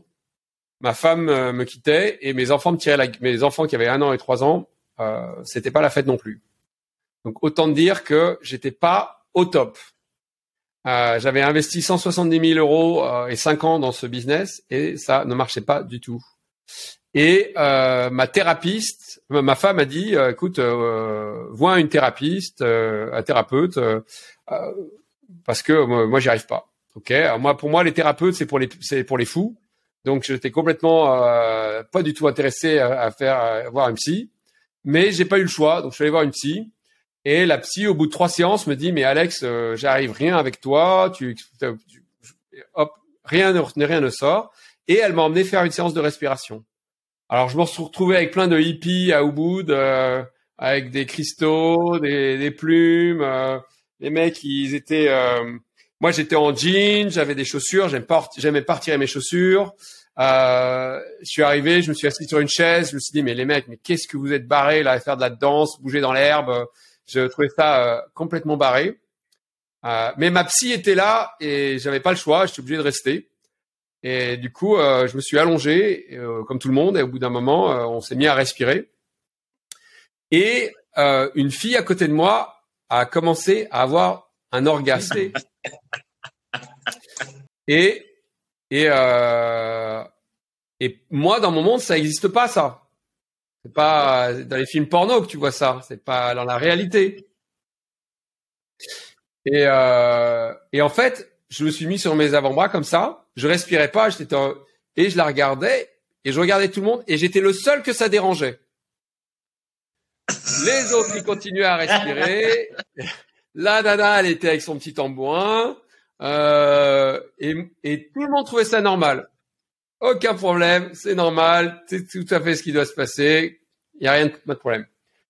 Et, euh, au bout dix minutes de cette scène hallucinante, pour moi, euh, je me suis dit bon bah écoute j'en ai marre, je me suis rallongé, j'ai fait une grande inspiration et j'ai eu un download. Alors un mot qui m'aurait fait marrer si je l'avais utilisé il y a quelques années, mais euh, en une seconde, j'ai eu clarté sur pourquoi ça, mon business marchait pas, problème avec mes parents, mes enfants. En une seconde, j'ai eu, ok, tout d'un coup. Et alors, euh, ensuite, j'ai, j'ai même pas respiré, j'ai pris une respiration. Ensuite, j'ai pleuré pendant une heure et demie, comme j'ai jamais pleuré de ma vie. Et euh, à la fin, quand on s'est assis en cercle, un truc que je trouvais complètement ridicule, avec une espèce de cristal en forme de cœur rose. Euh, la facilitatrice, Christabel, euh, a dit bah, si vous avez envie de dire quelque chose, vous pouvez prendre le, le, le, cristal et dire quelque chose. Alors, et malgré moi, j'ai attrapé le cristal. J'ai eu du mal parce que j'avais plein de morts, je pleurais, c'était quand même assez effrayant comme scène. Et j'ai dit, euh, je change tout. I change everything. J'ai reposé le cristal et j'ai tout changé. Une respiration. Un, une, une inspiration. En une inspiration, j'ai tout changé dans ma vie. Absolument tout. Il n'y a pas un, il y a pas une partie de ma vie que j'ai pas changé. Et euh, alors, j'ai, je suis un, tu vois, moi j'ai fait une école de commerce, je suis un mec rationnel, j'ai besoin de comprendre les choses. J'étais pas du tout spirituel, donc j'ai eu besoin de faire une quête de science, une quête, une quête de connaissance. J'ai eu besoin de comprendre ce qui se passait. Et du coup, j'ai j'ai euh, j'ai recherché pourquoi ça m'était arrivé, qu'est-ce qui m'était arrivé. Ce qui s'est passé, c'est que euh, j'ai vécu une scène que mon cerveau ne comprenait pas. Donc mon cerveau s'est mis en mode pause. J'étais plus en train de penser au futur, j'étais plus en train de passer au, au passé. Pendant dix minutes, j'étais là en train de dire mais c'est qu'est-ce qui se passe avec cette fille qui était en train d'avoir des orgasmes? Mais pour moi, l'expérience pour moi, j'étais pas excité, j'étais pas, j'étais juste mais c'est juste, ça n'existe pas cette scène. Ce n'est juste, n'est pas possible. Ce n'est pas, euh, je suis, je ne comprenais pas.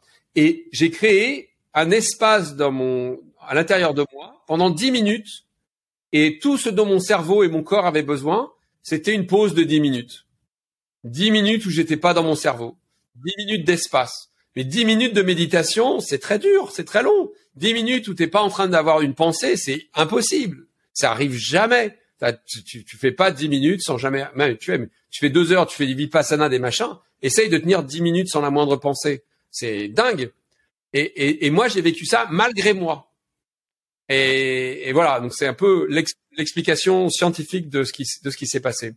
Et, du coup, en gros, ma pensée profonde, c'est ce dont on a besoin, c'est juste de se créer cet espace, d'ouvrir l'espace. Donc, euh, je pense pas que la méthode de respiration soit si importante.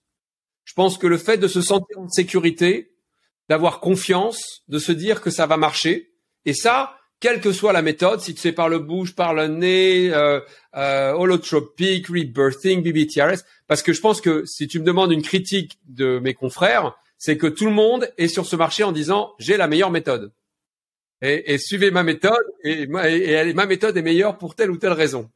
Mais en fait, je crois pas vraiment à ça. Je crois vraiment que ce dont on a besoin, c'est juste de l'espace. Et que quand tu arrives à créer cet espace, ça peut être le mouvement, ça peut être le qigong, ça peut être la méditation, ça peut être quelle que soit la méthode. Ce qui importe, c'est d'être plus dans son cerveau et dans son corps. Et quand tu arrives à passer de la tête au cerveau, eh ben la magie, elle s'opère. Simplement parce que tu, parfois tu sais, tu penses à un problème, tu penses, tu penses, et tu n'arrives pas à trouver la solution. Tu dis allez, je vais me prendre une, euh, une, petite balade, je vais me prendre une douche, je vais faire quelque chose. Tu reviens, hop, ou tu dors, hop, et t'as la solution. Et, souvent, c'est ce dont on a besoin, juste de créer un peu d'espace, un peu de temps peut-être que là, tu vis un truc, tu dis, mais attends, mais c'est la fin du monde. Et bah, tu rajoutes un mois. Bon, bah, ok, on a adapté, on a changé, on sait. Euh, euh, donc, les, éléments qui peuvent être complètement nous dépassent complètement. Bah, finalement, avec un petit peu d'espace, euh, tout peut se résoudre. Et c'est à peu près ça que tu fais avec la respiration, de manière simple. Et, ce qui est génial avec la respiration, c'est que c'est vraiment accessible à tout le monde. C'est qu'on a, on respire tous. On n'a pas besoin d'être sportif. On n'a pas besoin d'être. T'es humain. tu, ok, c'est bon, tu qualifies. Tu peux être malade, tu peux être sur ton lit, tu peux avoir tous les problèmes que tu veux, tu peux être euh, tétraplégique, tu peux être en prison. Vas-y, balance-moi quelle est ton, ton, explication. Tu peux toujours respirer jusqu'à la fin. Et ça, c'est génial. Et ça, c'est ça qui est vraiment génial. Parce que du coup, on a vraiment tous accès à ça. Et quand on, a, qu'on comprend comment on peut accéder à notre corps via notre respiration, à notre système nerveux grâce à la respiration, à notre cerveau grâce à la respiration, finalement, on a la, on a la télécommande qu'on cherche à, qu'on cherche depuis si longtemps. La télécommande de nos émotions, la télécommande de nos pensées. Et on a, elle a toujours été sous notre nez. Elle a toujours été là. Mais on regarde ailleurs, on se dit qu'on va aller vers la médecine chinoise, je vais essayer une autre forme de sport, je vais essayer un autre truc. Il y a toujours un autre truc à essayer. Mais finalement, euh, c'est pas compliqué. J'adore. c'est sous notre nez, euh, c'est joliment dit. Et euh, bah écoute, je te remercie déjà pour ce partage. Et, euh, qu'en est-il du froid? Alors, comment tu rentres dans le froid? Et parce qu'il y a bain froid et bain froid. Il y a des gens qui vont faire des douches froides, qui vont dire je m'expose régulièrement au froid, et d'autres qui vont dans ce bain où c'est vraiment c'est de la glace que tu casses et tu rentres dans le bain. Euh, Qu'est-ce que tu peux nous dire peut-être, bah justement, hein, toi qui as cette approche aussi scientifique euh, et par la raison, euh, quels sont les bienfaits, euh, quels sont les avantages? Et tout à l'heure, tu mentionnais que tu le faisais régulièrement, peut-être quotidiennement. Est-ce que c'est quelque chose que tu préconises ou qu'est-ce que tu peux nous dire là-dessus? Alors, je peux vous dire euh, 6 heures de trucs dessus. Condensé en 20 minutes. Je vais, le condenser, mais sache que euh, je peux vraiment te, te, dire beaucoup de choses. Euh, déjà, moi, ma pratique, elle se fait dans un environnement chaud. Je veux dire, faire attention euh, à tout le monde que c'est pratique. Si vous êtes dans un environnement froid, en pleine nature, en Suisse, dans la montagne, en hiver, vous faites pas la même chose que ce que je fais. Euh, je veux dire, c'est très important de, d'avoir conscience que c'est une pratique dangereuse, que euh, si vous n'êtes pas capable de vous réchauffer et que vous avez personne pour vous aider, ben, vous pouvez mourir. Que si vous n'avez pas euh, de l'eau chaude, euh, des habits appropriés, je veux dire, c'est pas un truc qu'il faut prendre à la légère. ça, il faut faire très, il faut quand même être, faire très attention. Il faut respecter le froid et pas. et alors la clé pour moi, c'est de vraiment toujours se dire est-ce que je le fais? Est-ce que c'est mon ego qui est en contrôle ou pas? Et si c'est, si vous le faites par l'ego, là, il y a danger. Ah, je vais rester plus longtemps que toi, je vais faire une jolie photo, euh, c'est super. Tu vois, je veux dire, si à partir du moment où tu prends des, tu fais des conneries pour les mauvaises raisons, là, il y a danger. Donc là, et moi, je suis à Bali, c'est super safe. Je vais pas avoir une hypothermie à, à Bali. Hein, donc euh, ma pratique, c'est pas une pratique que tu peux faire partout. Numéro un. Euh, contrairement à Wim Hof, euh, pour moi, la pratique, le bénéfice principal, c'est ce que j'ai dit au départ, c'est de me trouver dans une situation où je suis plus en contrôle. Et dans la méthode Wim Hof, et dans les gens qui prennent des bains glacés, si tu regardes 99% des gens qui font des vidéos de bains glacés, ils vont dedans et ils contrôlent. Et ils vont essayer d'avoir le plus rapidement possible, contrôler leur système nerveux et essayer de se calmer. Ça, c'est 99% des mecs qui font de la, cette pratique, c'est de dire, OK, je suis en panique, je suis dans mon bain glacé et je vais contrôler cette expérience et me, et me détendre. OK, ça va être ça. Moi, je fais l'inverse. Je vais aller vers la panique. Je vais aller vers les émotions. Je vais dire, je suis en panique, je suis en train de mourir, et, et je vais m'autoriser à aller vers ces émotions. Ce que je te dis, ce, que je te décrivais quand je faisais euh, Superman. Donc j'utilise le bain glacé pour aller voir qu'est-ce que j'ai comme tension dans mon corps que je dois relâcher, comme aigreur, comme ressentiment, comme frustration, comme tu vois toutes ces émotions qu'on n'ose pas forcément vivre, je vais les laisser sortir. Donc moi j'utilise vraiment ça comme un outil de, relâchement émotionnel. Donc ça c'est vraiment spécifique à ma pratique. Les trucs tarte à la crème que tu peux trouver à chaque fois que tu tapes euh, bain glacé, c'est réduction des inflammations, parce que c'est clair qu'on a un problème constant en tant qu'humain, c'est que tu fais des inflammations. Si tu fais du sport, bah qu'est-ce qui se passe quand tu fais du sport? Tu fais de la muscu, tu as une inflammation, une augmentation de la température de tes muscles, des inflammations de tes muscles, et c'est l'inflammation des muscles et la réparation qui crée l'hypertrophie, qui crée le grossissement, les grossissements des muscles. Donc quand tu prends un bain glacé, bah, tu vas récupérer plus vite. Les athlètes, ils prennent des bains glacés parce que du coup, ils peuvent s'entraîner plus. Si tu prends un bain glacé moins de 4 heures après avoir fait un exercice, tu n'auras pas d'hypertrophie, par contre. Donc les mecs qui cherchent à avoir des gros muscles, prenez pas de bain glacé après. Attendez 4 heures. Donc euh, euh, c'est plus facile de prendre un bain glacé qu'une douche. Parce que la douche, toutes les secondes, tu peux sortir. Toutes les secondes, tu dis allez, je sors, allez, je sors, allez, je sors. Quand elle est vraiment froide. Alors que le bain glacé, t'es dedans, bon bah il y a un vrai effort, c'est, c'est, ça prend du temps, donc c'est plus facile d'être dans ton bain glacé que d'être sous une douche vraiment très froide ou sous une cascade. Euh, en plus, une fois que tu te mets dans un bain glacé, au bout d'un moment, tu as une petite couche qui, tu sais, comme tu, prends, tu, vas dans un bain chaud, c'est hyper dur, hyper dur, ah c'est bouillant, et puis une fois que tu es dedans, bon, ok, j'arrive à être dans mon bain chaud. Et c'est la même chose avec le bain glacé. Au bout d'un moment, tu te mets une petite couche de protection qui te permet de pouvoir être bien dans le bain, dans le, dans le bain glacé. Évidemment, faut garder le mouvement pour ne pas euh, avoir ce confort. Euh, ou avoir un petit jacuzzi, petit jacuzzi glacé, c'est nickel, c'est hyper dur. euh, J'avais jamais pensé à ça. ouais. Euh, donc c'est très bien pour la peau, c'est évidemment très bien pour les cheveux, j'en suis la preuve vivante. C'est très bien. Euh, c'est très bien pour le contrôle de la mélatonine. Donc vraiment pour tout ce qui est lié au sommeil. Alors ça c'est vachement intéressant parce que c'est contre-intuitif. Mais euh, là je peux vous renvoyer sur euh, Uberman et, ses podcasts sur le sujet parce que c'est vraiment le. Il fait des super podcasts sur le sujet. Mais en gros, le matin il faut prendre des bains glacés, le soir il faut prendre des bains chauds. Je vous la fais courte. Bain glacé le matin, c'est la même chose que tu, tu, bois un thé chaud dans les pays arabes et dans les, dans les pays chauds. Au Maroc, tu bois du thé, du thé chaud dans le désert. Dans les pays chauds, tu manges épicé. Pourquoi? Parce que quand tu bois chaud ou tu manges épicé, tu envoies un signal au corps que ah là, il y a quelque chose de chaud qui va arriver, donc il faut baisser la température pour être à 37 degrés. Donc si je prends un bain froid le matin, je vais augmenter ma température. Quand je prends un bain chaud le soir, je vais baisser ma température. Et si tu baisses la température, tu augmentes ta mélatonine. On dort mieux quand il y a la clim que quand il fait chaud. Donc c'est contre-intuitif, mais il faut pas prendre de bain glacé. Tu prends un bain glacé le soir, eh ben ça va t'empêcher de dormir en partie parce que tu auras, euh, augmenté ta température de ton corps. C'est contre-intuitif parce que tu te mets dans un bain froid, mais ça augmente la température. Tu euh, activates évidemment adrénaline, endorphine, norépinéphrine, euh, endocannabinoïdes. Les gens sont heureux euh, donc c'est vraiment donc endocannabinoïde, grueline, euh, qui est le précurseur, euh, endocannabinoïde étant le précurseur de la grueline, donc tu vas avoir faim, donc tu vas te sentir bien, tu vas être détendu, tu vas voilà, donc c'est vraiment un côté euh, super relaxant, super detox. Il y a tous les stress de la vie, ils s'accumulent dans le corps, donc du coup on a mal au dos, on a des douleurs musculaires, tu te bats bain glacé, clac, hop, tu libères toutes les tensions, tu relâches. Donc il y a un côté, euh, ouais, c'est voilà, je pourrais continuer très longtemps, mais t'as euh, t'as que des bénéfices quoi. T'as que des, t'as que et tout le monde peut le faire. Tout le monde peut le faire. Il y a les, quelques contre-indications qui sont là.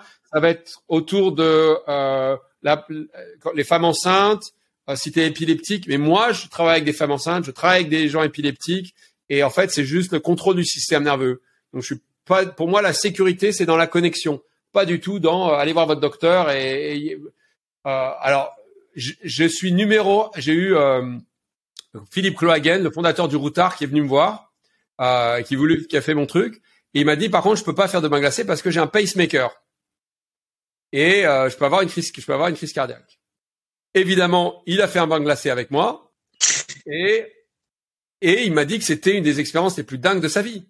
Et tu vois le commentaire sur euh, du Routard, tu te dis que c'est le meilleur truc au monde, alors que tu vois, je suis pas le seul à faire ça. Il y a plein de gens qui font euh, des versions à peu près similaires partout dans le monde. Tu vois, tous les trucs Wim.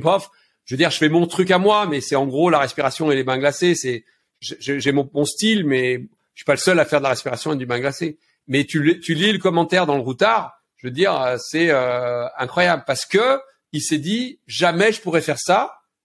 c'est terminé, j'ai plus accès et que moi je lui dis maintenant euh, on s'en fout et qu'il l'a fait et que voilà et, que ça s'est évidemment super bien passé. donc donc voilà, les bains glacés les gars, c'est je vais donner un autre exemple de que tu lis pas, ce que tu vas pas trouver sur les tu vas, tu vas pas trouver sur YouTube sur le bénéfice du bain glacé. Euh, quand tu sors du bain glacé, la plupart des gens, surtout si tu es resté assez longtemps, ils vont se mettre à trembler. Euh, et ça, c'est le ce shivering, c'est la façon dont le corps se réchauffe. Tu vas avoir des tremblements, euh, mouvements. Numéro un, c'est la meilleure chose que tu peux faire si tu veux perdre du poids. C'est pour ça qu'il y a plein de gens qui prennent des bains glacés parce que tu vois, c'est un, travail musculaire incroyable euh, et t'as rien à faire. Juste tu vas dedans, tu sors, tu trembles comme un malade pendant un quart d'heure, tu vas voir comme tu vas être épuisé, l'effort, l'effort de métabolisme que tu as, que fait. Génial. Tu vois, c'est, c'est, c'est comme le sauna. Sauna, c'est un énorme workout et t'as rien fait. T'es assis, tu peux même écouter ton podcast et t'as un énorme workout euh, de, euh, de, cardiovasculaire. Génial. Gratuit. Donc là, la la, la, hum, tu, tu sors du bain glacé et tu te mets à trembler. Et ton corps, finalement, ta température de ton corps descend en dessous de 36 degrés. Et si c'est à 35, tu vas être dans le coma. Et si tu es dans le coma, tu peux mourir. Tu rentres en hypothermie et c'est la fin. Et du coup, tu vas avoir un signal de ton corps qui va être très fort, qui va dire, mais là, il faut que tu te sauves ta vie. Bouge. Mets-toi dans le bain glacé. Mets tes habits. Tu vas mourir. Tu vas mourir. T'es pas bien. T'es pas bien. T'es pas bien. Et évidemment, je dis ça que parce que je suis à Bali et qu'il fait chaud. Mais moi, j'encourage les gens, dans ce moment-là, à ne rien faire. Quand ils sont en mode panique, je leur dis, mais asseyez-vous et fermez les yeux. Et n'essayez pas d'arrêter, d'arrêter les tremblements. Ou alors, juste ouvrez votre corps et, laissez venir les tremblements. Parce que le, et la leçon, elle, est la suivante. Je vais le dire en anglais. It's okay not to be okay. C'est, c'est tout à fait possible de pas être bien. On a, encore une fois, on en a parlé au début, où on a l'impression que si je suis pas bien, il faut que je change quelque chose. Ok, je suis triste, je vais me rendre heureux. Je suis malheureux, je vais changer mon attitude. Mais encore une fois, tu peux pas faire ça quand le docteur te dit que tu un cancer, quand quelqu'un meurt autour de toi. Tu peux pas changer la situation. Tu peux rien faire. Donc, apprendre à ne pas être bien et à accepter que c'est très bien de ne pas être bien. Ça va. On peut ne pas être bien et faire confiance à son corps. Faire confiance à son corps, laisser le corps revenir en homéostasie, sans intervenir, en le laissant remonter. C'est un énorme effort métabolique. Les gens derrière, ils peuvent être épuisés. Parfois, ils peuvent être un peu malades parce qu'ils n'avaient pas un système immunitaire très fort. Mais je veux dire, l'expérience, elle est dingue. C'est comme si tu, c'est near death experience. Et, et ça, imagine que tu, je peux te dire que maintenant, dans cinq minutes, je vais vivre une near death experience. Tu peux pas faire ça. Tu peux pas le contrôler. Mais avec le bain glacé, tu peux. Le bain glacé, je vais dans mon bain glacé, je sors, je fais rien et je vais sentir que je vais mourir. C'est génial parce que je suis en contrôle. Je peux arrêter n'importe quand. J'ai une piscine à côté de moi, j'ai le sauna, je suis en contrôle et je choisis de ne pas être bien et d'accepter de ne pas être bien. Et ça, mon pote, mais c'est un pouvoir incroyable, c'est une libération incroyable parce que c'est pas quelque chose qui m'est imposé par qui que ce soit. C'est pas j'ai sauté d'un avion et j'ai besoin de tu vois, de, de trucs incroyables pour vivre ça. Moi, mon expérience, elle est plus puissante que sauter d'un avion. Parce que quand tu sautes d'un avion, tu te dis que le mec, il est là, que tu es, que es en sécurité, t'as, tu vois, t'as ton, l'aspect rationnel peut revenir. Mais quand tu vis dans ton corps que là, putain, tu vas mourir, mais ça, c'est incroyable. Et tout le monde peut le vivre parce que si tu arrives bien, tu fais, au lieu de 5 minutes, tu fais 10 minutes. Au lieu de 10 minutes, tu fais 20 minutes. Mais à un moment donné, mon pote, toi, Slim ou n'importe qui, Joko, tous les, tu peux me mettre Wim Hof, n'importe qui. Il y a un moment, tu vas rencontrer ton mur, ton mur à toi. Et là, et là, tu vas te tu vas te, retrouver face à toi-même. Et ça, ça c'est génial et c'est universel. Voilà, un autre des bénéfices. Il y en a plein, plein, plein de leçons euh, pour, pour la vie de tous les jours. Et encore une fois, j'enseigne aux gens comment ne plus être fragile. Et ça, c'est des parties des leçons comment apprendre à ne plus être fragile. Et je pense que dans un monde dans lequel on vit avec euh, climate change où on n'est plus, on n'a plus accès à l'électricité, on n'a plus accès au chauffage, on n'a plus accès tout, nos, le monde tel que l'on, peut-être on va avoir une guerre nucléaire, tout, le, monde tel qu'on le vivait, finalement, il est en train de, toutes nos sécurités, elles sont en train de sauter. Ben putain, il, il faut apprendre à être antifragile. Peut-être que moi, si tu me dis, Alex, pendant les 30 prochains jours, tu vas plus manger, aucun problème. Maintenant, j'ai pas besoin de me préparer. Tu vois? Mais ça, pour la plupart des gens, mais c'est juste, juste impossible. Inconcevable. De, de dire, OK, tu vas plus manger pendant 30 jours. Mais évidemment que tu peux. Évidemment. Et, et, et pour moi, c'est ça être antifragile. C'est être capable d'avoir une, une connaissance fine de, de mon corps pour être capable, dans toutes les situations, de, de, me sentir en sécurité dans mon corps. Et ça, je veux dire, euh, et encore une fois, je te dis ça, j'ai les mêmes problèmes que tout le monde. J'ai des problèmes de santé, j'ai des problèmes de couple, j'ai des problèmes avec les, tu, vois, j'ai tout, comme tout le monde. Mais là où je te dis, je suis super humain, c'est que je suis capable d'accueillir tout ça avec joie, avec souplesse, avec facilité, et me dire, ok, un exemple, ça date, mais il y a trois ans, j'ai dû aller à l'hôpital pour une opération euh, qui pouvait mal tourner. Et je suis allé avec l'attitude que ça allait être l'expérience de la retraite de transformation la plus incroyable de ma vie. Je suis arrivé avec 20 noix de coco. J'ai dit, euh, vous m'amenez pas vos plateaux repas dégueulasses. Je bois des noix de coco euh, pendant la durée de temps à l'hôpital, euh, j'arrivais mon, mon petit couteau à noix de coco. Euh, euh, laissez, eh, laissez la morphine, laissez les antidouleurs. Je veux le minimum d'antidouleurs. C'est moi qui décide les antidouleurs que je prends, etc. Mais mon pote, j'ai vécu des trucs, une douleur, mais incroyable. Mais la douleur extrême. La douleur extrême. Mais j'avais et, et euh, mais par contre, au lieu de passer dix jours à l'hôpital et de repartir en ambulance comme il me l'avait indiqué, je suis arrivé en scooter. Quatre jours après, je suis reparti en scooter. Tu vois, il y a, il y a, il y avait un et je et je suis sorti de là, mais mon pote, mais j'avais vécu l'expérience de transformation la plus dingue de ma vie. J'ai pas besoin de me mettre en noir, j'ai pas besoin d'arrêter de manger, j'ai pas besoin. Non, je prends les expériences que m'amène la vie en me disant génial, génial. Et ensuite continue la phrase, tu vois. Génial Je vais à l'hôpital. Et, ça, ça, ça change tout parce que tu, tu, tu plus besoin de vivre euh, des, des, trucs, euh, de, te, de te définir ce que c'est qu'une bonne expérience. c'est magnifique. Une approche de la vie pleine balle, tu vois, tout en intensité. Eh ben écoute, c'est un, un beau récit. C'est vrai que c'est des paroles qu'on entend peu sur le front. Mais je te dis pourquoi c'est essentiel ça. Parce que, et moi je le fais, tu vois, je te donne un exemple de, pratique que j'enseigne. J'enseigne aux gens, et ça tu le verras pas chez Wim Hof, euh, à mettre, à rester avec les mains dans l'eau glacée. Juste les mains. Ou juste les pieds. Mais c'est une douleur incroyable. C'est la partie, une des parties les plus sensibles du corps. Mais par contre, tu peux faire ça n'importe où. T'es au resto, tes copains sont en retard, tu demandes une bouteille de vin, tu vires le vin, et tu as une expérience. Mais qu'est-ce qui se passe? Qu'est-ce qui se passe? J'ai des étudiants qui font ça. J'ai un, étudiant qui fait le tour du monde et il fait ça dans l'avion à chaque fois. Il, il, a son petit truc et il se fait ça dans l'avion et il fait des super vidéos. Mais qu'est-ce qui se passe quand je, je, je vais vivre ça? La douleur physique. Tu peux l'utiliser, tu peux fuir la douleur physique ou tu peux utiliser la douleur physique pour accéder à la douleur émotionnelle que, as, que tu veux pas vivre. Et ça, c'est génial. Et du coup, tout d'un coup, tu peux vivre la douleur non pas comme quelque chose que tu veux éviter, dire ah, ah tu, tu m'appuies là, mais tu peux faire ça.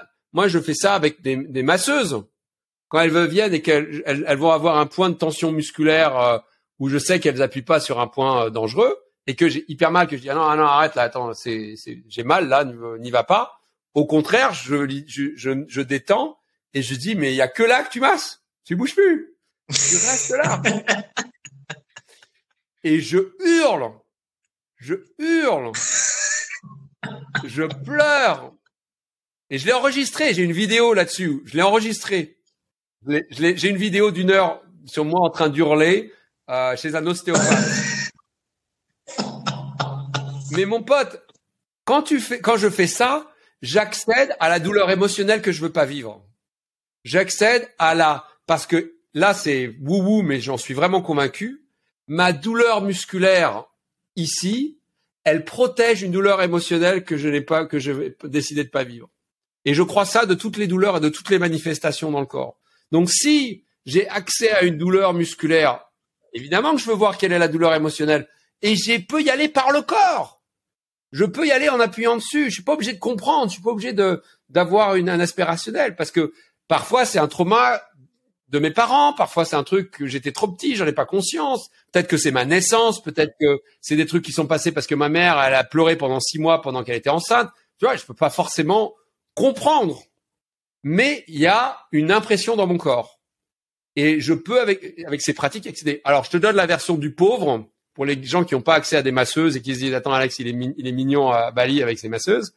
J'ai une planche à clous tu as peut-être entendu ça à Bali, tu dois connaître ces trucs pratiques. C'est pas pas un truc de fakir, c'est un truc qui est quand même maintenant bien utilisé, mais c'est le même principe. La planche à clous, c'est génial. Ça fait mal. Tu es en contrôle, tu peux arrêter la douleur et toi-même tu décides d'aller vers la douleur et, et de t'abandonner dans la douleur. Mais c'est incroyable ce qui se passe dans ces moments-là. Tu, tu, tu, tu rigoles, mais c'est la vérité. C'est 100% vrai. Tu accèdes. Et, encore une fois, c'est l'expression à retenir de toutes ces pratiques. Et c'est pour ça que j'adore toutes ces pratiques. C'est le côté forced mindfulness. C'est-à-dire que je ne te demande pas de me croire. Je te demande pas d'être convaincu. Je ne demande pas. Je te dis, fais-le et on en parle. Va dans le bain glacé, tais-toi, vas-y et on et on en parle. J'ai pas besoin que tu dises Alex, il est. Vas-y, tais-toi, vas-y, fais la respiration, vas-y, mets-toi sur les clous, vas-y. Et ça marche. Et ça marche pour tout le monde. Et ça, c'est dingue. Parce qu'on n'a plus besoin, on peut, on peut, on est libre, on n'a plus besoin de prof, on n'a plus besoin de coach, on n'a plus besoin de. Non, t'as as tes outils. Et je crois que la libération, elle passe par, par la, la, libération des coachs aussi. Je veux dire, non, tu peux avoir, et quand tu commences à faire par toi-même, là, tu es vraiment libre. Tu dis, OK, génial, je fais pas parce que quelqu'un me pousse ou quelqu'un est là et me motive. Non, c'est quand tu vois les bénéfices et qu'est-ce que ça change dans ta vie, bah t'arrêtes jamais. Hein.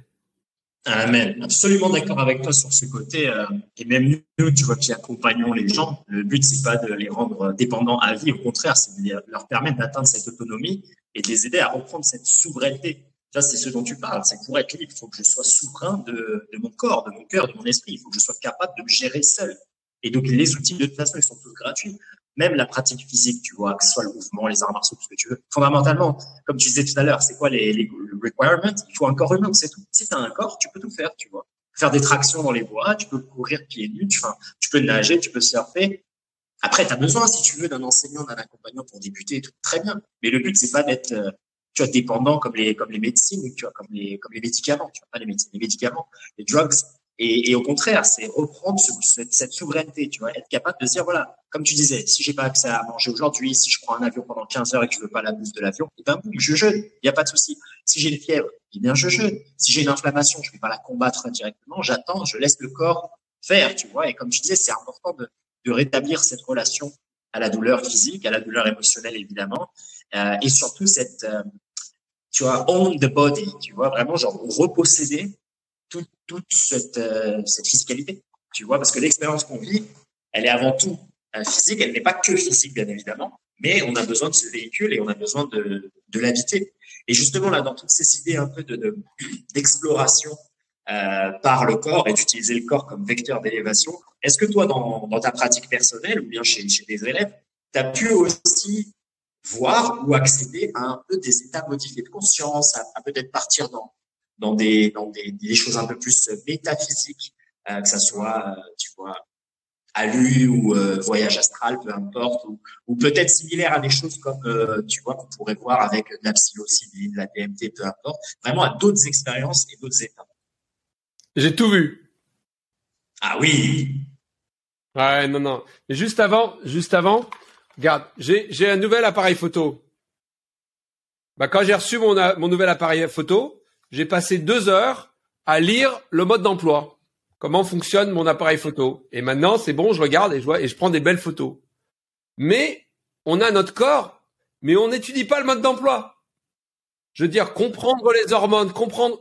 Demande aux gens, arrête des gens dans la rue et demande où est l'estomac, où est votre votre intestin, où est votre cœur, où est votre foie, où est votre où sont vos reins?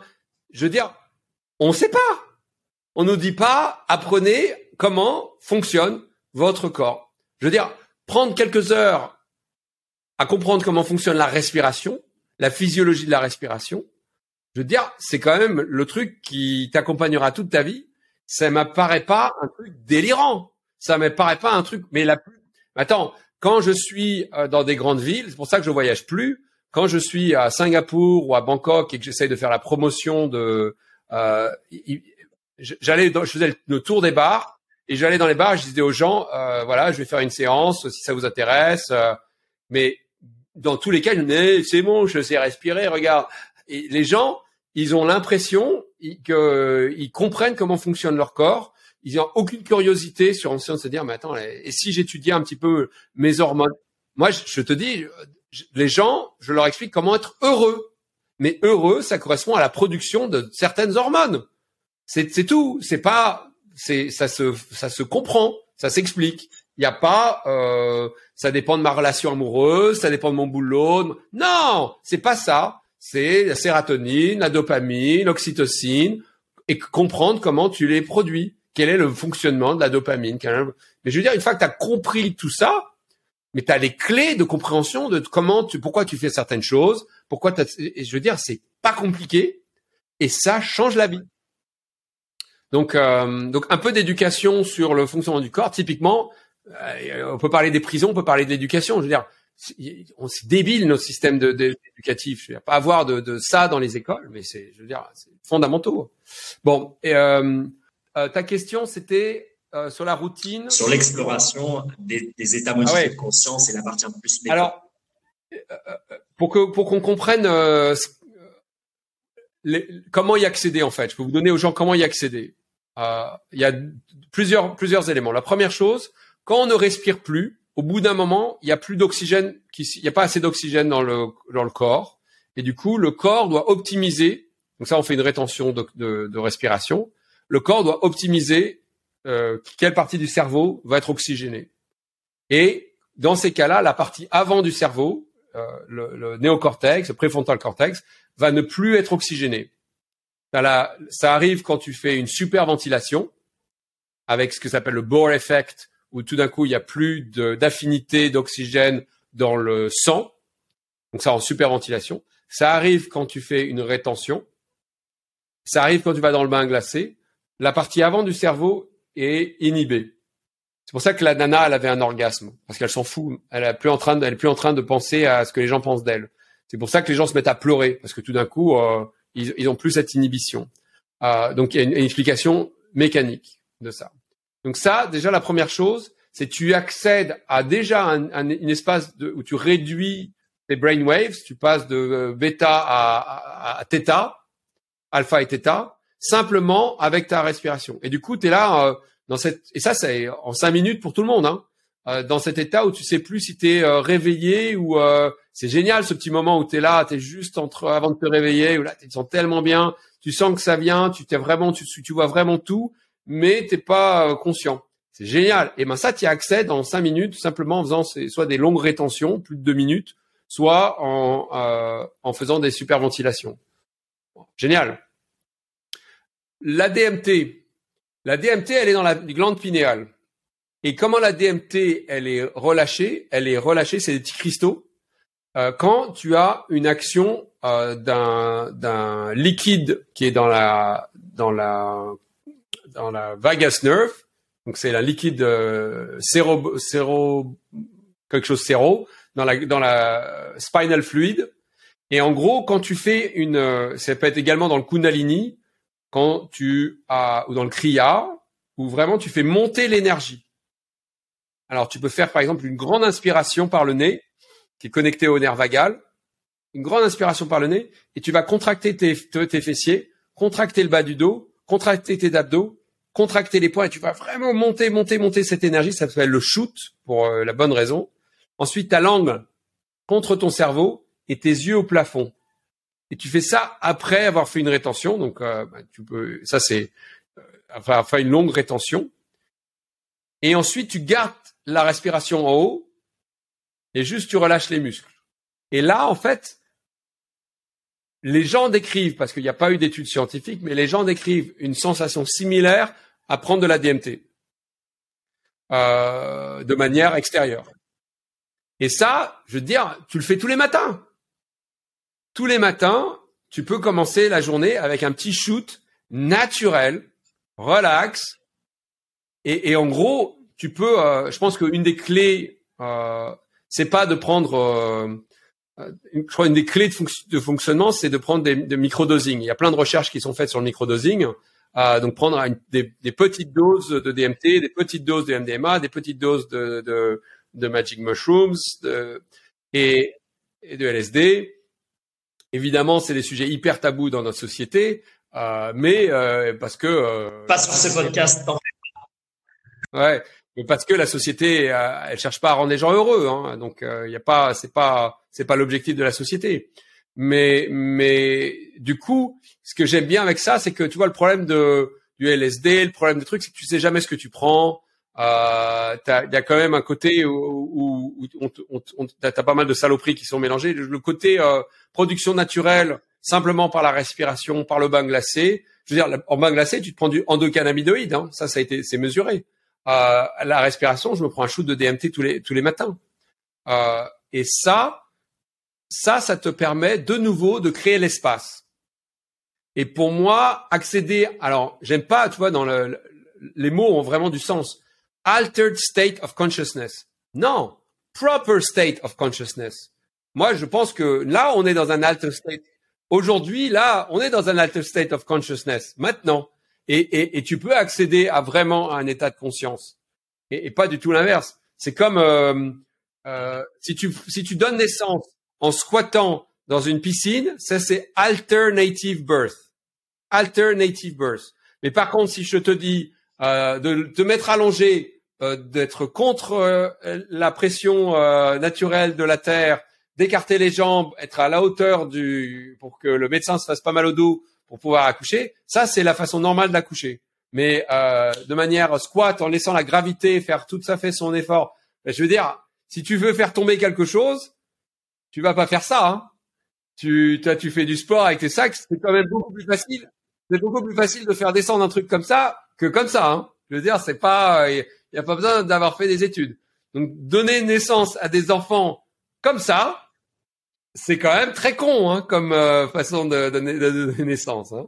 Je veux dire, j'ai pas besoin d'avoir fait d'études de médecine pour vous dire que ça fait pas beaucoup de sens cette histoire. Euh, mais voilà, c'est alternatif. Le gamin, il est dans de l'eau, dans un liquide, dans un liquide.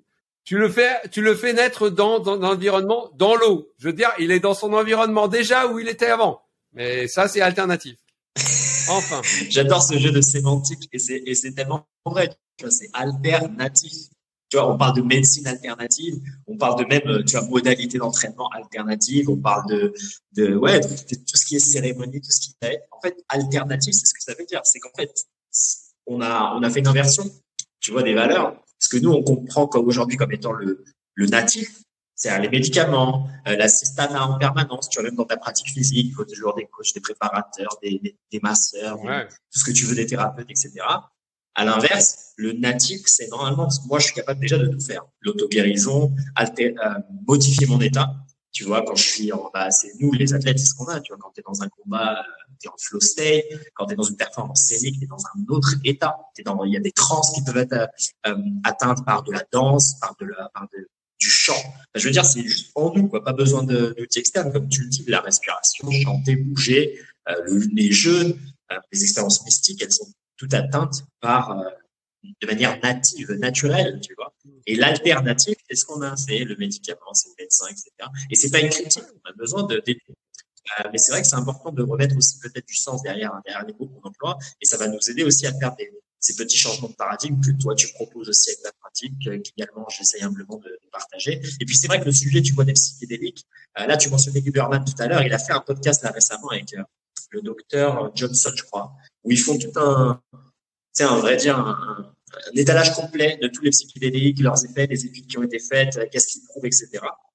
Et tu vois, ça aussi, ça montre aussi l'ouverture d'esprit, d'un neuroscientifique scientifique comme, comme Huberman, qui s'intéresse quand même à, ces, nouvelles modalités, enfin ces nouvelles, modalités remises au bout du jour. Et c'est vrai que de toute façon, nous, on l'a vu même à Bali, moi j'étais en Thaïlande aussi avant Bali, c'est tendance, il y a beaucoup de gens qui vont s'orienter vers de l'ayahuasca, vers euh, des cérémonies, qui veulent reconnecter aussi avec la nature, etc. Donc, ça reste des sujets qui sont importants d'aborder et essayer de les, remettre au bout du jour. Et moi, avec les podcasts, on a eu pas mal de choses. Tu vois, on a eu de l'ayahuasca, on a eu du microdosing, on a eu des gens qui vraiment et, et de tous bords. Tu vois, et moi, j'ai des athlètes professionnels, des cascadeurs, il y a des entrepreneurs. Enfin, je veux dire, il y a vraiment des gens qui bougent, qui ont des, des, des multiples vies. Et in fine, on arrive tous un peu à se poser ces questions sur euh, sur la conscience. Et, euh, et je pense que c'est ça doit être, tu vois, relevant. Ça doit être dans le discours peut-être plus quotidien au lieu de parler de la météo, de la politique et, et de l'augmentation du prix du pétrole. Bien sûr. Ah, il faut comprendre quelque chose, c'est que le cerveau n'est pas là pour rendre heureux. Le rôle du cerveau, c'est de garder les gens en vie. Et, et, et, du coup, le cerveau va en permanence te donner les éléments de dire, voilà, quels sont les dangers autour de moi, parce que le danger, c'est important, ça me permet d'être en vie. Par contre, euh, les informations euh, jolies, regardez les oiseaux, tiens, euh, ça, ça m'apporte rien, ça va pas me garder en vie. Donc, être dans un état de peur, ça me permet de rester en vie. Donc, elle est importante la peur. Elle me, elle me permet d'être. Donc, les gens sont vraiment en quête d'informations négatives, sont vraiment en quête d'éléments renforçant leur peur, parce qu'ils se disent que c'est la façon dont ils vont pouvoir survivre. C'est vraiment animal, c'est vraiment très fondamental. mais il faut apprécier que ça ne nous permettrait pas d'être heureux. C'est pas, c'est pas comme ça que ça fonctionne. Il y a pas, c'est pas le rôle du cerveau. Et justement, toutes ces pratiques que tu décris et celles qu'on a décrites avant nous permettent de sortir du cerveau, de dire voilà comment est-ce que je ne peux, je peux, j'apprécie que merci cerveau, mais tu ne me sers à rien, merci, tu m'as, regarde où, tu m'as amené. Fais une pause, laisse-moi tranquille euh, et voyons ce qui se passe. Et c'est ça l'objectif c'est de dire, OK, merci cerveau, prends, fais une petite pause d'un quart d'heure et voyons ce qui se passe. Mais ça, pour la plupart des gens, c'est très dangereux parce que ça veut dire accéder à l'inconnu. Se dire que peut-être que mon mode de pensée, tout ce que je croyais jusqu'à maintenant, peut-être que c'est pas 100% vrai. Je dis 100%, mais peut-être qu'il y a même pas 1% de vrai. Euh, imagine, et ça, ça, ça fait peur. Parce que euh, moi, ma normalité, c'est de mettre un costard cravate, de faire la queue devant l'ascenseur, d'avoir une laisse autour du cou, euh, et voilà, et, je, et, les gens, ils se sont construits quand même euh, en acceptant les règles de la société et se dire que toutes les règles, tout le mode de fonctionnement, mais de tout, tout, tout, il y a rien que tu gardes hein, dans le mode de fonctionnement de la société tel qu'on nous l'a vendu, est à conserver. Et qu'il faut revenir et écouter les sociétés indigènes et voir comment ils fonctionnent. Je veux dire, les sociétés indigènes, quelles qu'elles soient, où qu'elles soient, elles ont tout bon. Je veux dire, à un moment donné, ils vivent plus longtemps, ils ont, ils sont en bonne santé, ils n'ont pas des cancers, ils n'ont pas des, ils ont pas des, des appareils dentaires, ils n'ont pas des caries. Je veux dire, euh, tu les prends dans n'importe ils n'ont pas obligé d'avoir des appareils dentaires et des caries. C'est des maladies euh, de, qu'on a inventées, ça. C'est pas des trucs qui sont, euh, qui sont venus avec le, avec le design. Mais on a été dessiné pour téter le sein de nos parents, de nos mamans. C'est comme ça, ça c'est un vrai workout, c'est comme ça qu'on définit la mâchoire. On est supposé mâcher notre nourriture. C'est comme ça que nos dents euh, prennent leur espace, que nos mâchoires s'élargissent et que mais non, si on te donne des hamburgers et que et du lait et des mouchi mouchi et qu'on te coupe tout et que tout est passé et machin, bah à quoi elle te sert ta mâchoire? Alors on te retire les dents de sagesse. Ah bah la mâchoire va se rétrécir encore plus. Ah bah génial. Là voilà la solution. Je vais réduire ta mâchoire. Mais c'est débile. À aucun moment on se dit, au lieu de mettre des appareils dentaires et de retirer les, dents de sagesse, si je changeais l'alimentation de mes enfants en leur laissant putain de mâcher leur nourriture. Euh, bon, je veux dire, y a, y tout ce qu'on fait est à l'envers. Tout ce qu'on fait, c'est incroyable. Et finalement, quand tu regardes National Geographic, les gens qui veulent chercher des gourous, regardez National Geographic. Regarde comment les animaux fonctionnent. Regarde comment fonctionnent les sociétés indigènes. Et tu vas avoir toutes les réponses sur comment être heureux, comment être dans ton corps. Il y a tout est là. Tout est là je veux dire, les, les, les, toutes les pratiques de animal movement, etc. Bon, ben voilà, je veux dire, on revient à des fondamentaux. Ok, bon, on a des mains, bah, on est pas mal. Euh, euh, se pendre, c'est pas complètement euh, déconnecté, euh, squatter. Euh, je veux dire, et c'est pas compliqué, les gars. C'est pas compliqué. On parle pas de trucs qui, où il faut faire de longues études et, et de concepts très compliqués. C'est des choses assez fondamentales, assez simples et qui permettent d'être heureux. C'est pas, c'est pas bête comme euh, objectif. Ça te permet d'être heureux. Euh, c'est quand même, euh, c'est pas mal. Hein ben, écoute, on est très bien, mon Alex, sur cette petite touche pétillante et pour inviter au, à la simplicité. Alors j'ai pas, j'ai pas parlé de ma technique de respiration. Alors faut qu'on fasse une deuxième partie parce que j'aime bien que les gens aient des outils pratiques. Donc, on, si les gens aiment bien, dans six mois, on fait, on fait la partie 2 avec la partie que pratique, que les outils. Plus eh ben, de moi, moi, je suis grave chaud. Que, les outils. Parce que les gens, tu vois, ils, ont écouté ça pendant deux heures, ils disent, ah bah maintenant je fais quoi? T'es gentil avec tes principes, mais j'en fais, je fais quoi? Donc, euh, non, c'est, on n'a pas donné d'outils, là on laisse le mystère. C'est pour ça qu'ils vont aller par eux-mêmes, s'ils ont donné avec ta personnalité, avec ta philosophie, avec tout ce que tu nous as partagé, ils vont aller par eux-mêmes te voir. Mais je serais ravi de, t'accueillir une nouvelle fois, pour Alex, et de, et de collaborer par la suite avec aucun problème. Dans cette dernière phrase, tu vas potentiellement pouvoir nous parler de, de quelques techniques. Donc c'est, euh, je pose quatre questions en rapid fire à tous les invités pour justement permettre aux gens de récupérer des outils pratiques euh, une fois que euh, les conversations qui partent souvent dans tellement de directions se terminent. Et donc, euh, voilà, un petit moment là de, de 5 à 10 minutes euh, dans lequel tu vas nous partager des petits. Est-ce que tu es prêt? Vas-y. I'm born ready. I am born ready. Première question. Si tu n'avais qu'un seul livre à offrir, quel serait ce livre et pourquoi? Ah bah, Je l'ai acheté euh, peut-être 200 fois. Breath par James Nestor. Parce que c'est vraiment, c'est écrit par un journaliste donc c'est facile à lire et c'est bien d'avoir. Il y a des, des, meilleurs bouquins mais qui sont plus difficiles à lire, plus scientifiques. C'est vraiment euh, assez, c'est vraiment simple, c'est bien écrit. Euh, ça donne vraiment des fondamentaux de, et ça te permet de d'avoir le petit le, déclic pour la plupart des gens. Donc les gens qui veulent tomber amoureux de leur respiration, je leur recommande Breath par James Nestor. C'est ça se lit d'une traite et c'est très très agréable à lire. Magnifique. Deuxième question. Si tu n'avais qu'un seul message à laisser à l'humanité avant ton départ physique, quel serait ce message? Ça peut être un mot, une citation, euh, des paroles qu'on pourrait lire avant que tu euh, quittes cette belle enveloppe charnelle pour le royaume des cieux. J'en ai pas mal, alors il faut que j'en choisisse une. N'ayez pas peur de mourir, ayez peur de ne pas vivre. Amen. Magnifique, magnifique, magnifique. Ça va, ça illustre parfaitement cet épisode. Troisième question. Ta routine matinale parfaite dans un monde idéal Ma, ma routine, elle est, elle est souvent la même. Je commence par... Euh, je, les, les, dix premières minutes, elles sont toujours pour moi. Donc les dix premières minutes, elles sont pas avec mon téléphone, elles sont pas avec mes enfants, elles sont pas avec ma copine. Elles sont dix minutes, elles sont pour moi. Et c'est dix minutes juste de pleine présence dans mon corps, où je suis dans mon lit, où j'apprécie ce corps, où j'apprécie ma respiration, où je suis juste dans un petit moment de juste euh, d'extase. C'est un moment où je me touche beaucoup. C'est un moment où euh, où je m'apprécie, où je où je suis sensuel avec mon corps. Euh, ça c'est aussi un message important de de se donner ce que l'on souhaite recevoir. Hein, on aime être touché, on aime être caressé, et vraiment pas de manière sexuelle. C'est souvent c'est très lié à la sexualité, mais non, on aime être massé, on aime tenir la main de quelqu'un, on aime. Euh, voilà, donc je commence, je commence par ça. Euh, je fais l'amour, donc euh, connexion euh, avec ma copine.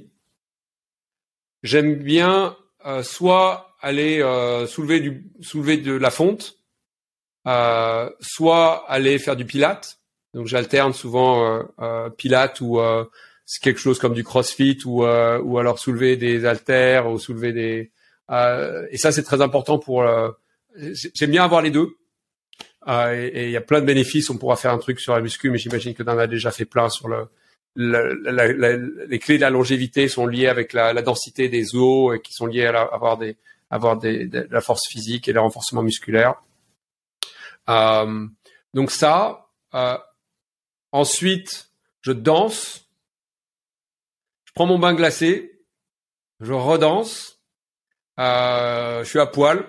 Je suis pas encore et euh, et ensuite, euh, ensuite, euh, ça y est. Ensuite, je suis prêt pour, je suis prêt pour le, je suis prêt pour le monde. Alors, je fais plein de petits trucs. J'utilise de l'eau, de, de l'huile pendant 15 minutes, de l'huile de coco dans la bouche.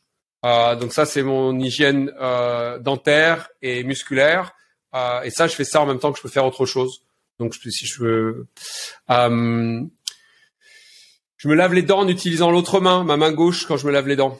Donc euh, ça me permet de travailler les deux parties de mon cerveau. Donc tu peux tu peux faire plein de petits trucs comme ça dans des, dans des routines quotidiennes et les faire différemment qui m'apportent qui m'apportent de la, la, pleine conscience. Euh, et généralement mon premier repas il vient plus tard. Il vient vers euh, vers une heure midi une heure. Donc j'essaie de manger une fois par jour. Euh, donc j'ai un, un, repas un, un repas par jour. Et il y a plein plein de bénéfices à prendre un repas par jour un, des bénéfices principaux de faire un repas par jour, c'est que tu manges ce que tu veux. Hein, tu peux manger du sucre, tu peux manger n'importe quoi, parce que tu vois, la clé c'est de laisser le temps au corps pour pouvoir vraiment. Le plus important, c'est presque que le corps ait le temps de pouvoir tout intégrer. Et du coup, ça te permet d'avoir une plus grande liberté et d'être moins obsédé par euh, ce que tu manges. Et je pense que les gens sont souvent trop obsédés par ce qu'ils mangent, mais pas comment ils mangent, euh, comment ils respirent avant de manger, etc., etc. Donc voilà, ma routine. Bon, je pourrais continuer, mais voilà, c'était déjà pas mal de clés là. Bah écoute, magnifique, magnifique, on notera tout ça. Dernière question qui n'en est pas vraiment une. Euh, tu l'as fait tout à la possibilité de refaire. On ne sait jamais, on a perdu l'enregistrement. Euh, quel serait le meilleur moyen de te contacter? Et moi, je mettrai ça sur la page du site qui te, qui te sera dédié. Et donc, c'est l'occasion aussi de, de, promouvoir un peu tes services parce que je ne sais pas et j'ai peur qu'on n'ait pas l'enregistrement. Donc, n'hésite pas, c'est le moment. Merci beaucoup. Euh, alors, je partage, j'ai des groupes WhatsApp et Telegram euh, dans lesquels je partage des trucs que je ne peux pas forcément dire sur les réseaux sociaux. Mon ma chaîne YouTube a été bloquée, mon ma page Facebook a été fermée plusieurs fois. Donc j'ai arrêté de parler de sauna et de respiration euh, liées au Covid euh, parce, et au vaccin parce que mais par contre je le fais dans mes dans mes petits groupes privés. Donc si vous voulez vous pouvez retrouver ça. Je suis sur euh, Breathing Cold Bali sur Instagram, Breathing Cold sur Facebook. J'ai aussi un groupe Facebook. je suis essentiellement, je donne des éléments gratuits euh, d'éducation et voilà, 100% du contenu. Je ne cherche pas à monétiser le contenu. Euh, euh, je fais des formations avec moi qui durent trois semaines, 21 jours sans pause. Il n'y a pas de day off, 10 heures par jour. Et c'est la machine à laver. Donc le changement complet de tous les aspects. Et ça, je fais ça deux fois par an. Le prochain étant là, lundi prochain et ensuite en février 2023. Euh, et donc je voilà, je fais, ça euh, et je fais tous les jeudis une session découverte de 4 heures chez moi euh, pour vraiment faire juste une introduction à ces pratiques, une respiration, bain glacé, authentic relating, comment se connecter aux autres. Euh, voilà, donc je, les gens, je leur donne un petit euh, et j'ai un cours en ligne également sur euh, Breathing Cold Bali. Voilà, un peu le l'éventail de tout ce qui est disponible. Merci je partagerai tout ça avec plaisir. Avec plaisir. Eh écoute, moi, Alex, c'était vraiment, euh, c'était vraiment incroyable. Je te remercie d'avoir accepté cette invitation et de t'être prêté au jeu. J'ai vraiment apprécié euh, notre échange et j'espère par la suite qu'on gardera euh, cette belle connexion. Est-ce que tu as une dernière parole avant qu'on close cet enregistrement que j'espère complet Ça, je croise les doigts que tu pourras donner à, tous nos movers qui, écoutent et qui verront ce podcast? Hmm. La probabilité d'être vivant est extrêmement faible. Je veux dire, la probabilité que euh, le petit testostérone réussisse à se monter et rencontre euh, l'œuf et que tu sois né, et la probabilité de, de ton existence est incroyable. Il faut apprécier cette chance. Apprécier la chance. Et si vous avez des jambes, appréciez vos jambes. Si vous avez des mains, appréciez vos mains. Donc au lieu de, de se dire j'aimerais bien avoir plus, avoir ça mieux, euh, appréciez votre corps, appréciez ce que vous avez, euh, soyez dans la dans l'extase d'être en vie et dans l'appréciation de tout ce qui vient dans la vie et tout ce que la vie vous apporte, euh, sans forcément chercher à contrôler, sans forcément changer à changer, sans forcément euh, euh vouloir obtenir quelque chose qui va vous rendre heureux. Euh, être heureux, ça n'a rien à. C'est je suis heureux, donc j'ai du succès. Je suis heureux, donc j'ai, je vais avoir de l'amour. Mais mais le prérequis, c'est le bonheur. Et c'est et cette euh, cette approche de dire je commence par être heureux et ensuite on voit, euh, bah ça te permet de, de, de, vraiment rentrer rentrer en toi et de te reconnecter à, à vraiment à l'essentiel. En tout cas, bon, ça, ça a marché pour moi. Amen. Ben, écoute, je te remercie pour, pour ces belles paroles. Et je remercie toutes celles et ceux qui nous auront écoutés et visionnés jusqu'au-là. Et je vous donne rendez-vous la semaine prochaine, jeudi et dimanche, 9h du matin, heure française, pour les prochains épisodes. Gratitude, mon Alex et passe une très belle journée. Merci beaucoup. Bravo pour tout ce que tu fais. Au revoir, Evan.